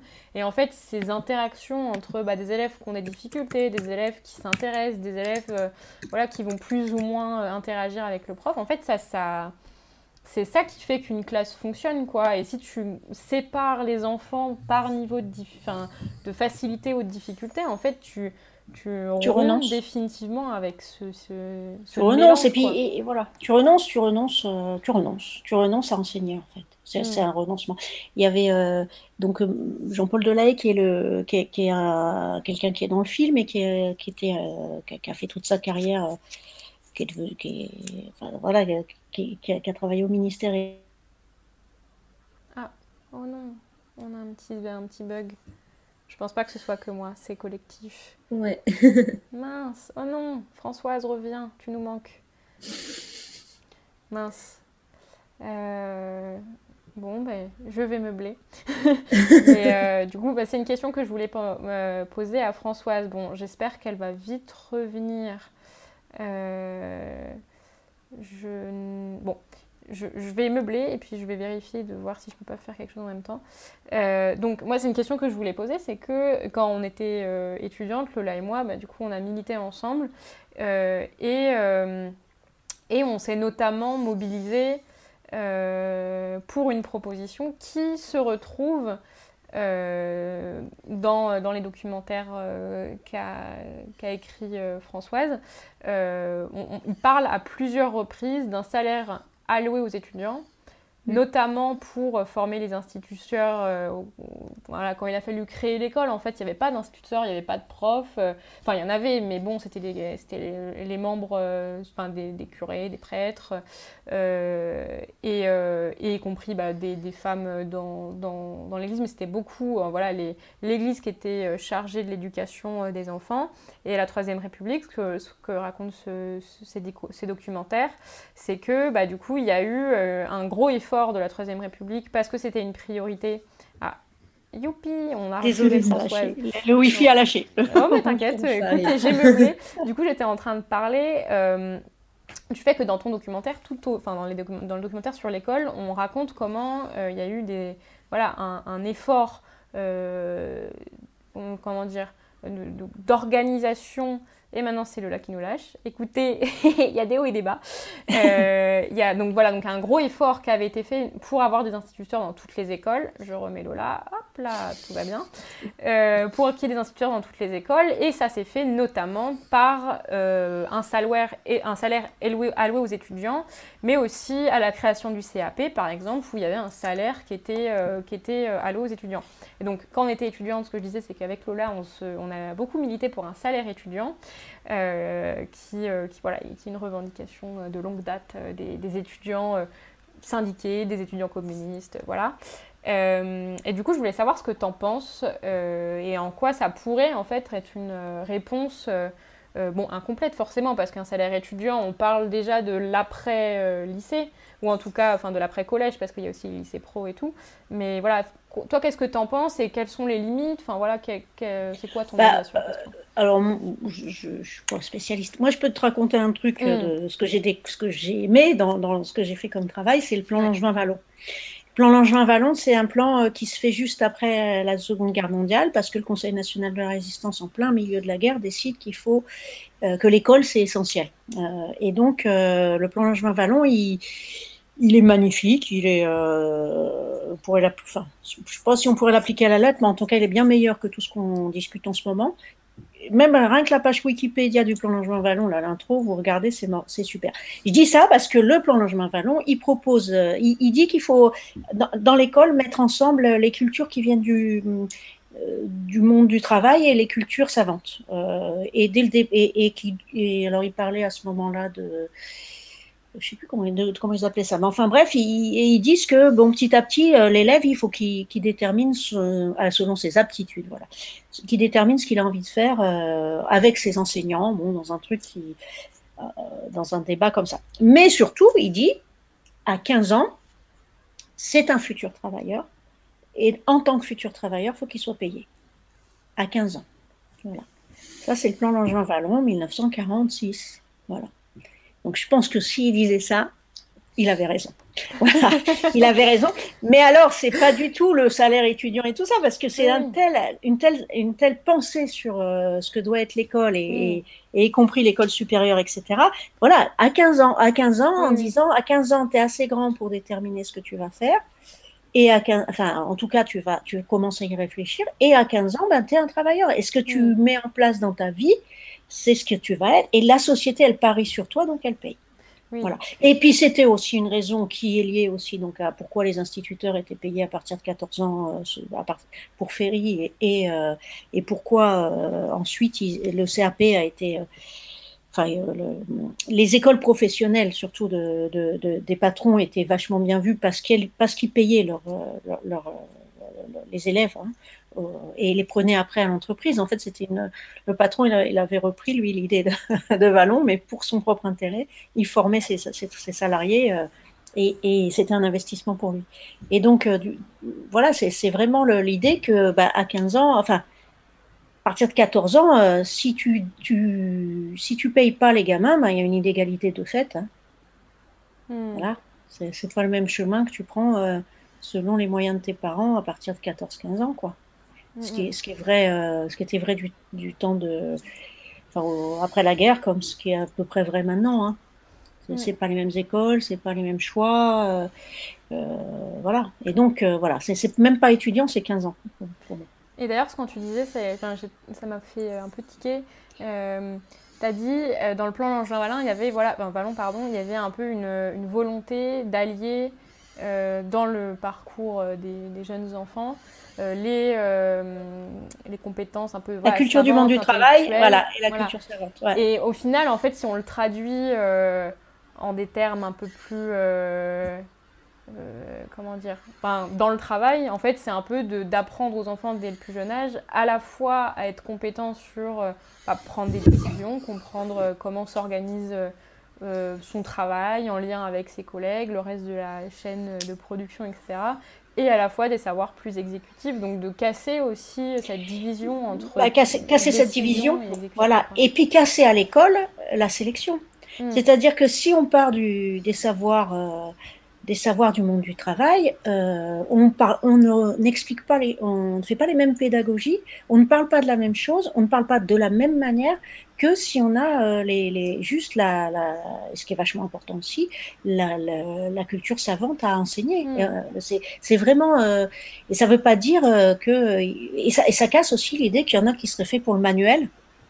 Non, quand tu es en échec scolaire, tu es en échec scolaire, c'est pas manuel ou pas manuel, tu es, dans la merde. Hein. C'est pas parce que tu es bon manuellement et que ton cerveau marche pas. Si tu es bon manuellement, ton cerveau il marche. Donc c'était toutes ces idées-là de dire, euh, et c'était contre le lycée, mais pas contre le lycée au sens, euh, au sens de maintenant, hein. puisque tout le monde devait aller jusqu'à 18 ans à l'école. C'était contre le lycée des Bourges, c'est-à-dire ce lycée séparé des autres euh, qui refuse de prendre, euh, enfin qui est dans une culture euh, très élitiste où faut tout, enfin ça je l'explique un peu plus dans le film, mais où faut faut vraiment avoir les connaissances à la maison pour suivre à l'école. Voilà tout ce qui tout ce qui est en train de, enfin tout ce qui se remet en place là avec avec les nouveaux les nouveaux dirigeants quoi. Et c'est vrai que c'est un combat infini. mais qui est justement quoi, faut regarder l'histoire parce que c'est D'abord parce qu'il y a beaucoup de créativité. Enfin, je parlais de Freinet, mais il y a aussi, euh, ben voilà, le plan Jean-Jean Vallon. Il y a aussi, euh, en 36, il y a Jean Zé. Jean Zé, il envoie euh, justement Vallon, Freinet et, et d'autres discuter avec les instituteurs dans, les, dans chaque circonscription pour savoir ce qu'ils font. Qu'est-ce qu'ils mettent en place de leurs élèves pour essayer de faire un programme. C'est incroyable. Hein il, mm. il, essaye de, de savoir ce qui se fait pour, euh, pour faire le programme euh, national. voilà, il y a tout un tas de trucs comme ça qui donnent des, envies incroyables, mmh. C'est autre chose qu'aujourd'hui la professionnalisation qui consiste à apprendre à faire des CV et à en gros euh, savoir gérer les logiciels des patrons qui vont te. ah bah oui, oui, ça n'a rien, ça rien à voir, ça rien à voir. Il y a Hugo qui nous dit dans le chat, le planche Langevin Vallon a proposé le premier un salaire pour les lycéens bah et les étudiants. Le fonctionnement des écoles normales a montré combien une telle mesure pouvait faire reculer la sélection sociale. Mais complètement. Et, et, et, euh, comment ça fait un lien entre justement la culture, quoi, la culture et, le, les milieux populaires? C'est-à-dire que, euh, et encore une fois, je parlais de Jean-Paul Delahaye quand ça a coupé. Jean-Paul Delahaye, c'est l'exemple type de ce parcours. C'est un enfant d'une paysanne pauvre euh, et, et, le fait d'avoir pu rentrer à l'école normale très tôt, euh, ça lui a donné le bac, ça lui a donné une culture pas possible, etc. Et, euh, et pareil, j'idéalise pas l'école normale à ce moment-là, c'est pas ça, mais, mais c'est que euh, vraiment, euh, c'est une, c'est au-delà du, du, de la question matérielle d'avoir de l'argent, c'est la reconnaissance que tu as le droit de devenir. Et ça, c'est c'est essentiel. C'est le c'est un geste, euh, mm. bah, pour le coup, d'une nation qui serait essentiel. Mm, et puis en plus, c'est vraiment ce qui casse énormément de jeunes qui, qui ont dit, ben, en fait, euh, de toute façon, tu vas pas réussir, quoi. tu vas pas. Bah, tu n'es pas là pour ça, quoi. Ouais, tu... et puis c'est ta, faute. Et puis c'est ta faute. Ouais. C'est ta faute, c'est toi qui es bête, c'est toi qui travailles pas, c'est toi qui, mm. comprends rien. Voilà. C'est ce qui est autoprédictif en plus, en général. Euh, je voulais aussi te poser des questions pour changer de sujet. Euh, mais c'était passionnant comme discussion euh, et, je suis très contente d'avoir pu du coup échanger avec, enfin, sur mes réflexions avec toi euh, dans cette discussion. donc, donc vous avez aussi réalisé un documentaire sur l'amour à la française. Donc encore une fois, moi quand j'ai lu le titre, je me suis dit mais qu'est-ce que c'est que cette histoire? Et ouais, un voir, Ça titille la curiosité, on se demande de quoi il est question. et donc dans ce film, je me demandais si au fond tu vois, cet amour à la française, entre guillemets, qu'on fantasme assez rebelle, euh, anticonformiste. Bon, pour parler cru, en gros, c'est ouais, euh, en France, on se galoche et tout. Enfin, c'est particulier quand même. Il y a beaucoup de cultures qui nous trouvent très euh, entreprenants. Est-ce que cet amour à la française, voilà, anticonformiste, c'est pas le reflet des luttes populaires et féministes qui ont bouleversé les rapports entre les jeunes hommes et les jeunes femmes en France plus qu'ailleurs Est-ce que c'est pas lié en fait à la lutte des classes en France si on se galoche en public alors, euh, bah non. non. Alors nous, on a pris l'amour à la française. Alors c'est un peu ce que tu dis, c'est-à-dire qu'il y a une vision libertaire, on va dire, euh, hmm. pour les étrangers de l'amour, alors que l'amour à la française est, est une espèce de, de, rouleau compresseur euh, euh, bourgeois de l'amour. Et alors hmm. là où je te rejoins, c'est que c'est vrai qu'au 19e siècle, il y avait euh, vraiment, euh, enfin, en fait, ça a été une grosse bagarre. Je je voudrais pas vous raconter toute l'histoire parce que c'est long, mais enfin, c'est pour ça qu'on l'a pris. Hein. Hmm. Euh, toujours le même problème. Les hommes naissent libres et égaux en droit. Les hommes, dont les femmes. donc, problème, à la Révolution française, ils, ils se sont aperçus que c'était une connerie, que, que, les femmes soient l'égale des hommes, c'était quand même pas bien du tout. D'où rétropédalage, à partir de 93, euh, sur non, non, en fait, euh, elles sont égales, mais elles sont pas pareilles. Voilà, ça c'est très français, elles sont égales, mais elles sont pas pareilles, comme ça, ça t'explique tout. Et donc, du coup, grosse bagarre, tout du 19e siècle et après, sur cet amour à la française qui va remettre un peu d'ordre dans tout ça. Et donc, du coup, c'est d'une violence inouïe, mm. l'amour à la française. Mais là où je te rejoins, c'est qu'il y a une bagarre, dans cette bagarre-là, il y a une bagarre de lutte de classe parce que, alors, premier lieu, les paysans, les paysans, euh, jusqu'à ce qu'il y ait la propriété des terres, c'est hyper free. La, la, la, sexualité, même avec les cathos et tout ça, c'est super free euh, avant le mariage. Ils font, ils font un peu tout ce qu'ils veulent, sauf faire un môme. Mais sinon, c'est la fête au village, vraiment, c'est le cas de le dire. Et, euh, et du coup, euh, en gros, en gros l'idée, c'est que tu peux tester tous les gars de la vallée toutes les filles de la vallée pour savoir lequel te, te plaît le plus. Avant, avant la propriété, hein, donc avant, euh, pour le coup, la Révolution française, qui leur donne la propriété. Et donc, eux, déjà, faut les canaliser un peu, mais là, la propriété joue un grand rôle, puisqu'à partir du Napoléon, Napoléon, c'est vraiment, euh, c'est le code civil, et le code civil, c'est ce qui organise la vie sexuelle des Français par rapport à la propriété. Mais vraiment, et notamment des femmes. C'est vraiment le, le premier euh, serial killer pour les femmes, c'est quand même Napoléon qui, qui, naît dans un carcan. Mais alors, et alors du coup, bah voilà, euh, euh, les paysans, eux, ils ont ce truc de propriété. Donc à partir du moment où il y a la propriété, il faut savoir à qui sont les mômes. Si il faut savoir à qui sont les mômes, il faut enfermer la, la femme. Quoi. Et, et c'est une catastrophe. Hein. C'est par exemple quand même, il y a une démultiplication des infanticides et des et, des, des, suicides de filles et tout, qui est, absolument terrible. Mais pas chez les ouvriers, parce que eux, chez les ouvriers, il n'y a pas de propriété, il n'y a pas de pognon. Et donc là, pareil, notamment parce que les ouvriers, c'est des jeunes, très jeunes, paysans qui partent en ville, qui n'ont pas le contrôle de leurs parents, qui n'ont pas le contrôle du curé, qui ont le contrôle de personne et qui s'éclatent. Alors, je dis pas qu'il n'y a pas de violence, etc. Hein, c'est pas ça, mais en tout cas, en termes de conjugalité, c'est hyper libre. Et par exemple, il n'y a pas du tout de honte à être fille-mère. Il y a pas les, les, couples restent ensemble assez longtemps, même sans être mariés. Enfin, tout ça, la bourgeoisie, elle veut casser ça. Et donc, petit à petit, elle développe des codes, notamment avec les médecins, etc., qui va s'appeler l'amour à la française. Une femme ne peut pas dire qu'elle a envie. Donc, si elle peut pas dire oui, elle peut difficilement dire non puisqu'on ne lui demande pas si elle a envie. Donc, gros problème sur le consentement, euh, ça s'instaure comme ça. Si, on te, si, de toute façon tu peux pas dire oui, comment tu peux établir du consentement?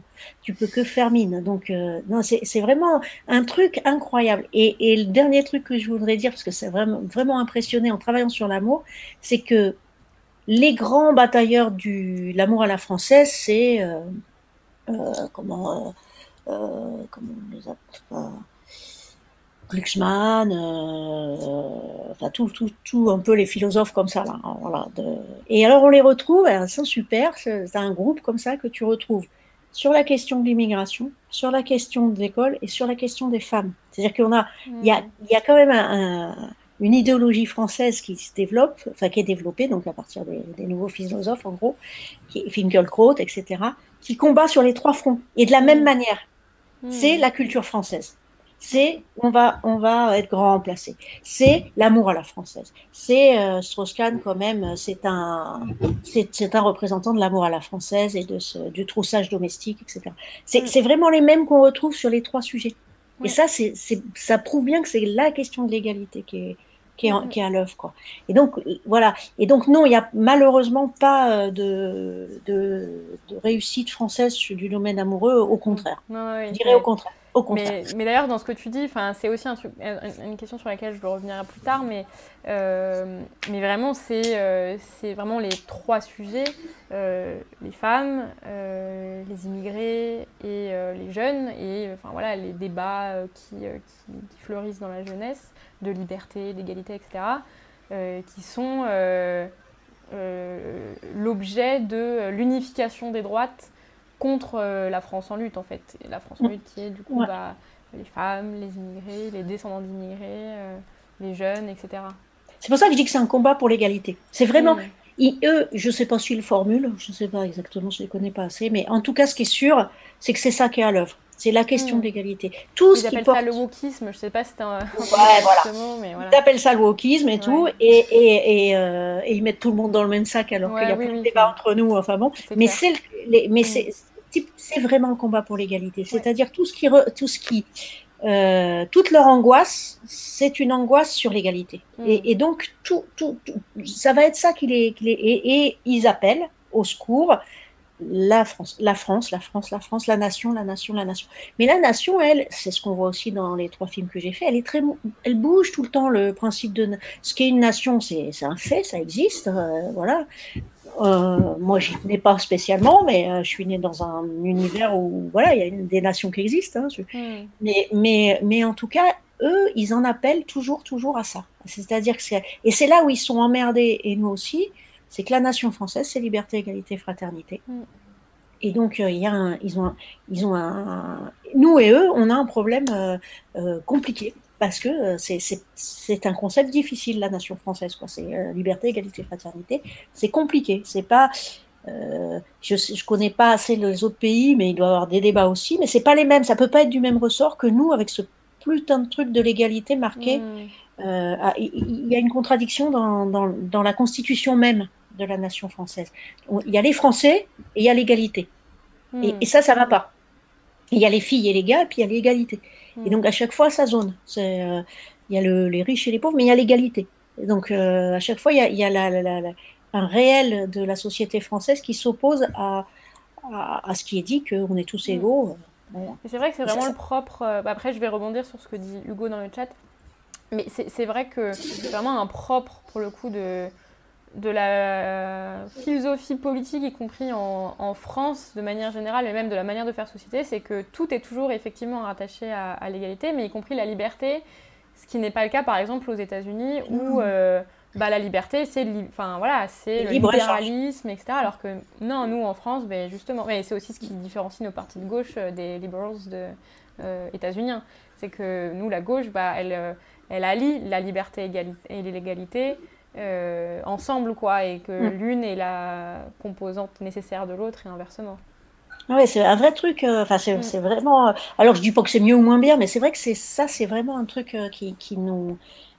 qui, qui, fonde les. Et, pour revenir, oui, sur ce que, ce que tu dis, donc c'est Hugo Ouais, si tu veux lire le message. Oui, oui, oui, ouais, c'est Hugo. Mais voilà, exactement, c'est cette espèce d'universalisme là, euh, dégueulasse euh, qui, qui s'impose à chaque fois. alors que moi, j'ai rien contre l'universalisme, mais moi, j'appellerais plus internationalisme, donc c'est pas la même chose.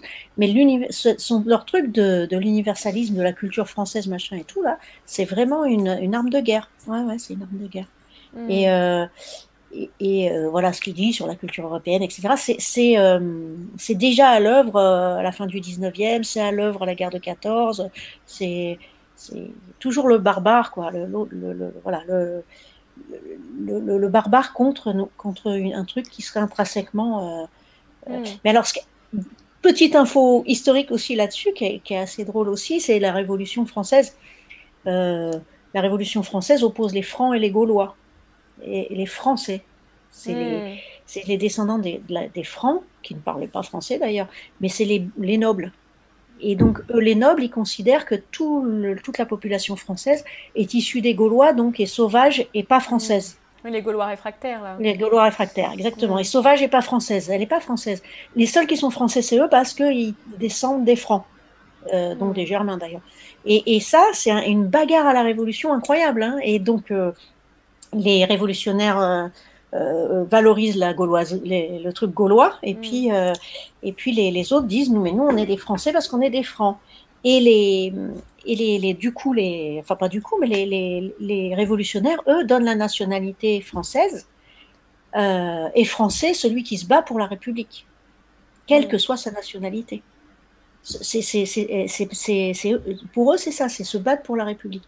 Mm. Là où les, où le, les, nobles vont dire non, être français, c'est hmm. nous, c'est les francs, etc. Donc pareil, c'est quelque chose qui, qui, est vraiment à l'œuvre depuis la Révolution française et qui, donc, chez les nouveaux philosophes ou Séval, etc., est, est, très très présent sans qu'ils le, évidemment, qu'ils en donnent les racines parce que c'est des hmm. racines qui sont quand même très, euh, on dirait maintenant d'extrême droite, même si c'est anachronique, mais enfin, euh, euh, voilà, c'est l'alter et le sens, c'est quand même, hmm. c'est important pour nous de le travailler parce que c'est des ben voilà, c'est quelque chose qui, qui, nous oppose à, à cette idéologie. Hein.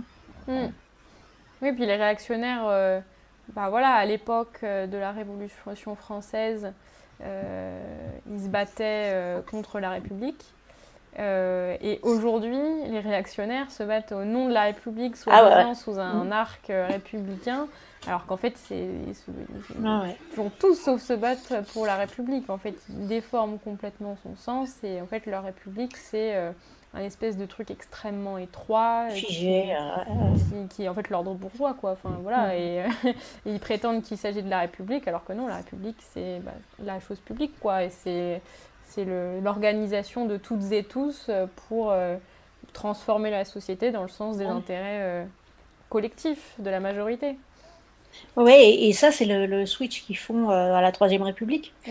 Il y, a, le camp de l'Église et, des aristocrates hein, euh, qui, qui, qui, se rendent compte qu'ils ne gagneront pas euh, et donc ils deviennent les plus grands républicains de la Terre mm. contre des gens qui veulent détruire la nation, la République, etc. Et mm. c'est les bagarres, par exemple, au moment de l'affaire Dreyfus. Euh, donc voilà, et d'où arrive la gauche et la droite. Hein. L'affaire Dreyfus, c'est ce qui crée la gauche et la droite. La gauche étant euh, euh, ceux qui se battent pour les droits de l'homme et la, droite étant celles qui se battent d'abord pour la nation. Voilà. Et, c'est vraiment le, switch qui se passe dans, ce monde-là. Donc c'est vrai que c'est. Enfin, moi, je me suis éclatée sur ça, sur l'histoire d'une nation, parce, pour ça. Pour, pour comprendre en quoi nos débats d'aujourd'hui et nos questions d'aujourd'hui, elles avaient, euh, elles avaient quand même des racines mm, mm.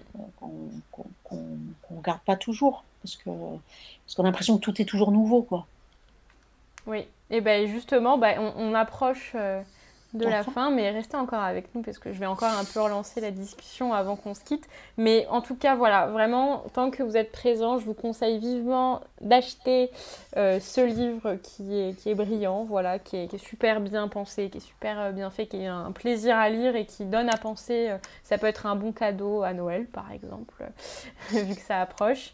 et puis, bien entendu, les, les documentaires donc euh, ce livre, c'est vraiment voilà, l'adaptation du documentaire sur l'immigration, mais il y a aussi donc, deux autres documentaires euh, sur l'amour et, euh, et, sur l'école mais voilà, euh, donc après avoir euh, fait ce petit placement de produit important, parce que quand même on, discute de ça depuis une heure et demie, euh, enfin depuis une heure, voilà, Lola et Françoise, est-ce qu'il y a voilà, un sujet, y compris qui n'est pas forcément lié à la discussion qu'on a eue depuis tout à l'heure, parce que bon, il y a beaucoup d'actualités aussi qui sont en train de se passer. Hugo a dit dans le chat que, que Philippe Val a dit ce matin que la guerre en Palestine est une guerre contre la culture européenne, c'est-à-dire française, donc enfin voilà, y compris le, la, l'identité française est aussi une question internationale et aussi euh, une question de lutte aussi au niveau international. Euh, donc voilà, je voulais vous demander si vous aviez envie soit de parler d'actualité, soit de parler d'autre chose, une, voilà, un élément de la discussion sur lequel vous auriez aimé revenir ou qu'on n'a pas abordé. Peut-être Lola qui laisse. Oui, Lola, vas-y. Euh, non, mais après, dans, dans l'actualité, euh, ils en ont un peu parlé euh, dimanche dans le talk de, de, de, Minerva, mais évidemment ce qui se passe en Israël et en Palestine, je pense qui, qui, marque un peu les esprits ces, ces derniers temps. moi, en tout cas, qui m'a marqué ces derniers jours. Oui, ben, forcément c'est vraiment une euh, tragédie. Et encore une fois, il y a un appel euh, qui a été euh, relayé par, par la FPS à un rassemblement le 12, donc jeudi, jeudi 12 octobre, à Paris, à la place de la République, à 18h30. voilà, contre la colonisation, pour la paix, contre voilà, les, les, violences subies par les civils israéliens et palestiniens, pour un État euh, palestinien qui cohabite avec euh, l'État israélien, et ben voilà, pour la paix, un cessez-le-feu immédiat et en solidarité avec les droits du peuple palestinien. Donc j'invite le chat à s'y rendre, c'est important, et puis à, en parler autour de vous. Bon, il s'agit d'un gros changement de sujet, mais je ne sais pas si tu voulais réagir dessus, Françoise? Bah, C'est pas complètement un, changement de sujet, c'est un drame. Euh, oui, oui, c'est un... tel drame. Euh, et enfin, en plus, moi, je suis petite, enfin, je suis fille de, de rescapé de la Shoah et c'est euh, c'est terrible et c'est terrible de de penser que cette histoire-là génère génère aujourd'hui ce de nouveau les mêmes. Alors, je ne veux pas du tout comparer, mais sur les mots et la, que, le regard que, quand, on parle des peuples, de, gens qui s'entretuent au nom du, d'un peuple ou un autre peuple, etc. Enfin, que ça génère, que ça ait fabriqué, parce que ça a fabriqué ça. Hein, euh, moi, ça me, ça me bouleverse. Et, euh, d'ailleurs, je, voudrais bien euh, pouvoir faire un texte avec d'autres d'autres gens euh, qui sont des descendants de, la Shoah pour, pour dire tout, tout, voilà, toute notre envie qu'on ne puisse pas en, en, ce nom-là euh, perpétrer un génocide qui est en train de se mettre en place, euh, qu'en ce nom-là, il y ait des gens qui meurent, de, enfin des civils qui meurent d'un côté et de l'autre, voilà, qu'on puisse dire que ça aussi c'est... Ah zut, on a encore un, une petite coupure. Mais peut-être j'en profite pour demander, il y a un article très intéressant, enfin complet, précis, rigoureux et équilibré qui a été écrit par Pascal Thor pour Nos Révolutions. Et voilà, bah, du coup, ou au premier ou à la première de l'équipe Nos Révolutions qui est sur le chat, j'espère qu'il y en a un ou une, de partager l'article si ça peut intéresser euh, les, nos auditeurs. Ah, je vois que Françoise est de retour, je vais la réintégrer dans la discussion. Voilà, tu es de retour Françoise. Elle ne t'entend plus, je crois. Voilà, je t'entends plus. ah, tu nous entends plus Je t'entends pas. Du tout Ouais, ah, c'est bizarre. Hein. Euh... Ah mince, essaye de te déconnecter, de te reconnecter. De toute façon, on va... Ah, euh... attends. Je vais, je vais te déconnecter moi-même, comme ça, hop, et... Voilà. Ah. C'était un peu drastique, mais du coup, je lui ai dit de... J'espère que ça a été compréhensible. Bref. Euh, donc, vous pouvez avoir accès sur euh, nos révolutions, toutattaché.fr, à cet article euh, de Pascal Thor. je vais de toute manière conclure cette discussion parce que ça fait maintenant une heure, presque une heure 45 euh, qu'on discute. Ça a été une discussion riche. J'espère qu'il vous a qui vous a intéressé. Moi, en tout cas, euh, c'était mon premier exercice sous ce format-là, donc j'en suis très contente. Moi, j'aimerais quand même pouvoir remercier Françoise, donc j'espère qu'elle pourra se reconnecter. parce que si je fais des remerciements quand elle n'est pas là, c'est un peu gênant quand même. mais voilà, Lola je sais pas si tu as autre chose à dire. Hein, c'était trop bien. On peut peut-être meubler. oh non, Françoise, Non, c'était. Euh, c'était, euh, c'était très intéressant comme discussion et mardi prochain, tu, tu continues? Tout à fait, oui. Je vais faire ma pub pour la semaine prochaine tant, que, tant qu'on est là. Je regarde. Je un petit peu juste pour pouvoir dire au revoir à Françoise. Euh, j'espère qu'elle va réussir à se connecter. Euh, oui, donc la semaine prochaine, euh, je reçois Fabrice Risseputi, qui est historien et qui a notamment travaillé sur la guerre d'Algérie et qui est spécialiste notamment de l'épisode du 17 octobre 1961, euh, qui a été un drame de répression policière contre, contre des militants qui, qui, luttaient contre la guerre en Algérie. qui venaient notamment de Nanterre, pas que, d'autres villes, il me semble, de Petite Couronne, mais bref, c'était des, en tout cas des, Algériens et des militants, euh, euh, voilà, des militants divers euh, qui luttaient en tout cas contre, contre la guerre en Algérie. Et il y a une répression terrible qui a eu lieu avec bah, des morts.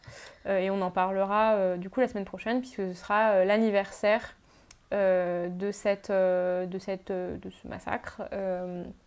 et donc on parlera aussi plus généralement de, de, de l'impact de cette de cette date aussi euh, dans euh, l'imaginaire et dans euh, le, les récits et dans la mémoire de la guerre d'Algérie. elle ne revient pas, je suis triste, je vais envoyer un message. Peut-être envoie le lien. Bon, bon, désolé, du coup, c'est un peu un, petit flottement, mais bon, en tout cas, je tiens à, à, ce qu'on reçoive à nouveau Françoise pour lui dire au revoir quand même. Ça me semble la moindre des choses. Euh, donc bref, hein, en tout cas, euh, je le dis par ici, j'espère qu'elle regardera le replay, je lui dirai qu'on l'a beaucoup remerciée euh, et que, et que c'était une discussion passionnante qui j'espère a, intéressé tout le monde. Et vraiment, n'hésitez pas, Françoise est, hyper accessible si, si vous souhaitez la contacter pour discuter. je pense qu'elle sera très heureuse de de, parler de ces documentaires avec vous, euh, car elle est très sympathique. Euh, Puis elle a fait. On cam et off cam. Euh, elle, a fait tout un tas d'autres documentaires en dehors de, mm, mm. de ceux qui ont été, de ceux, là qui ont été faits pour, pour France TV, qui sont tout aussi intéressants sur sur l'hôpital, sur l'école déjà, ben voilà, sur tous ces, tous ces sujets-là qui, qui l'animent, et notamment autour de la Seine-Saint-Denis où, elle vit. Je suis en train de dire. Euh, donc Françoise me dit, vous avez toutes les aléas, euh, que son wifi décroche. Et donc euh, ah, je lui ai dit, mince, on est en train de te remercier.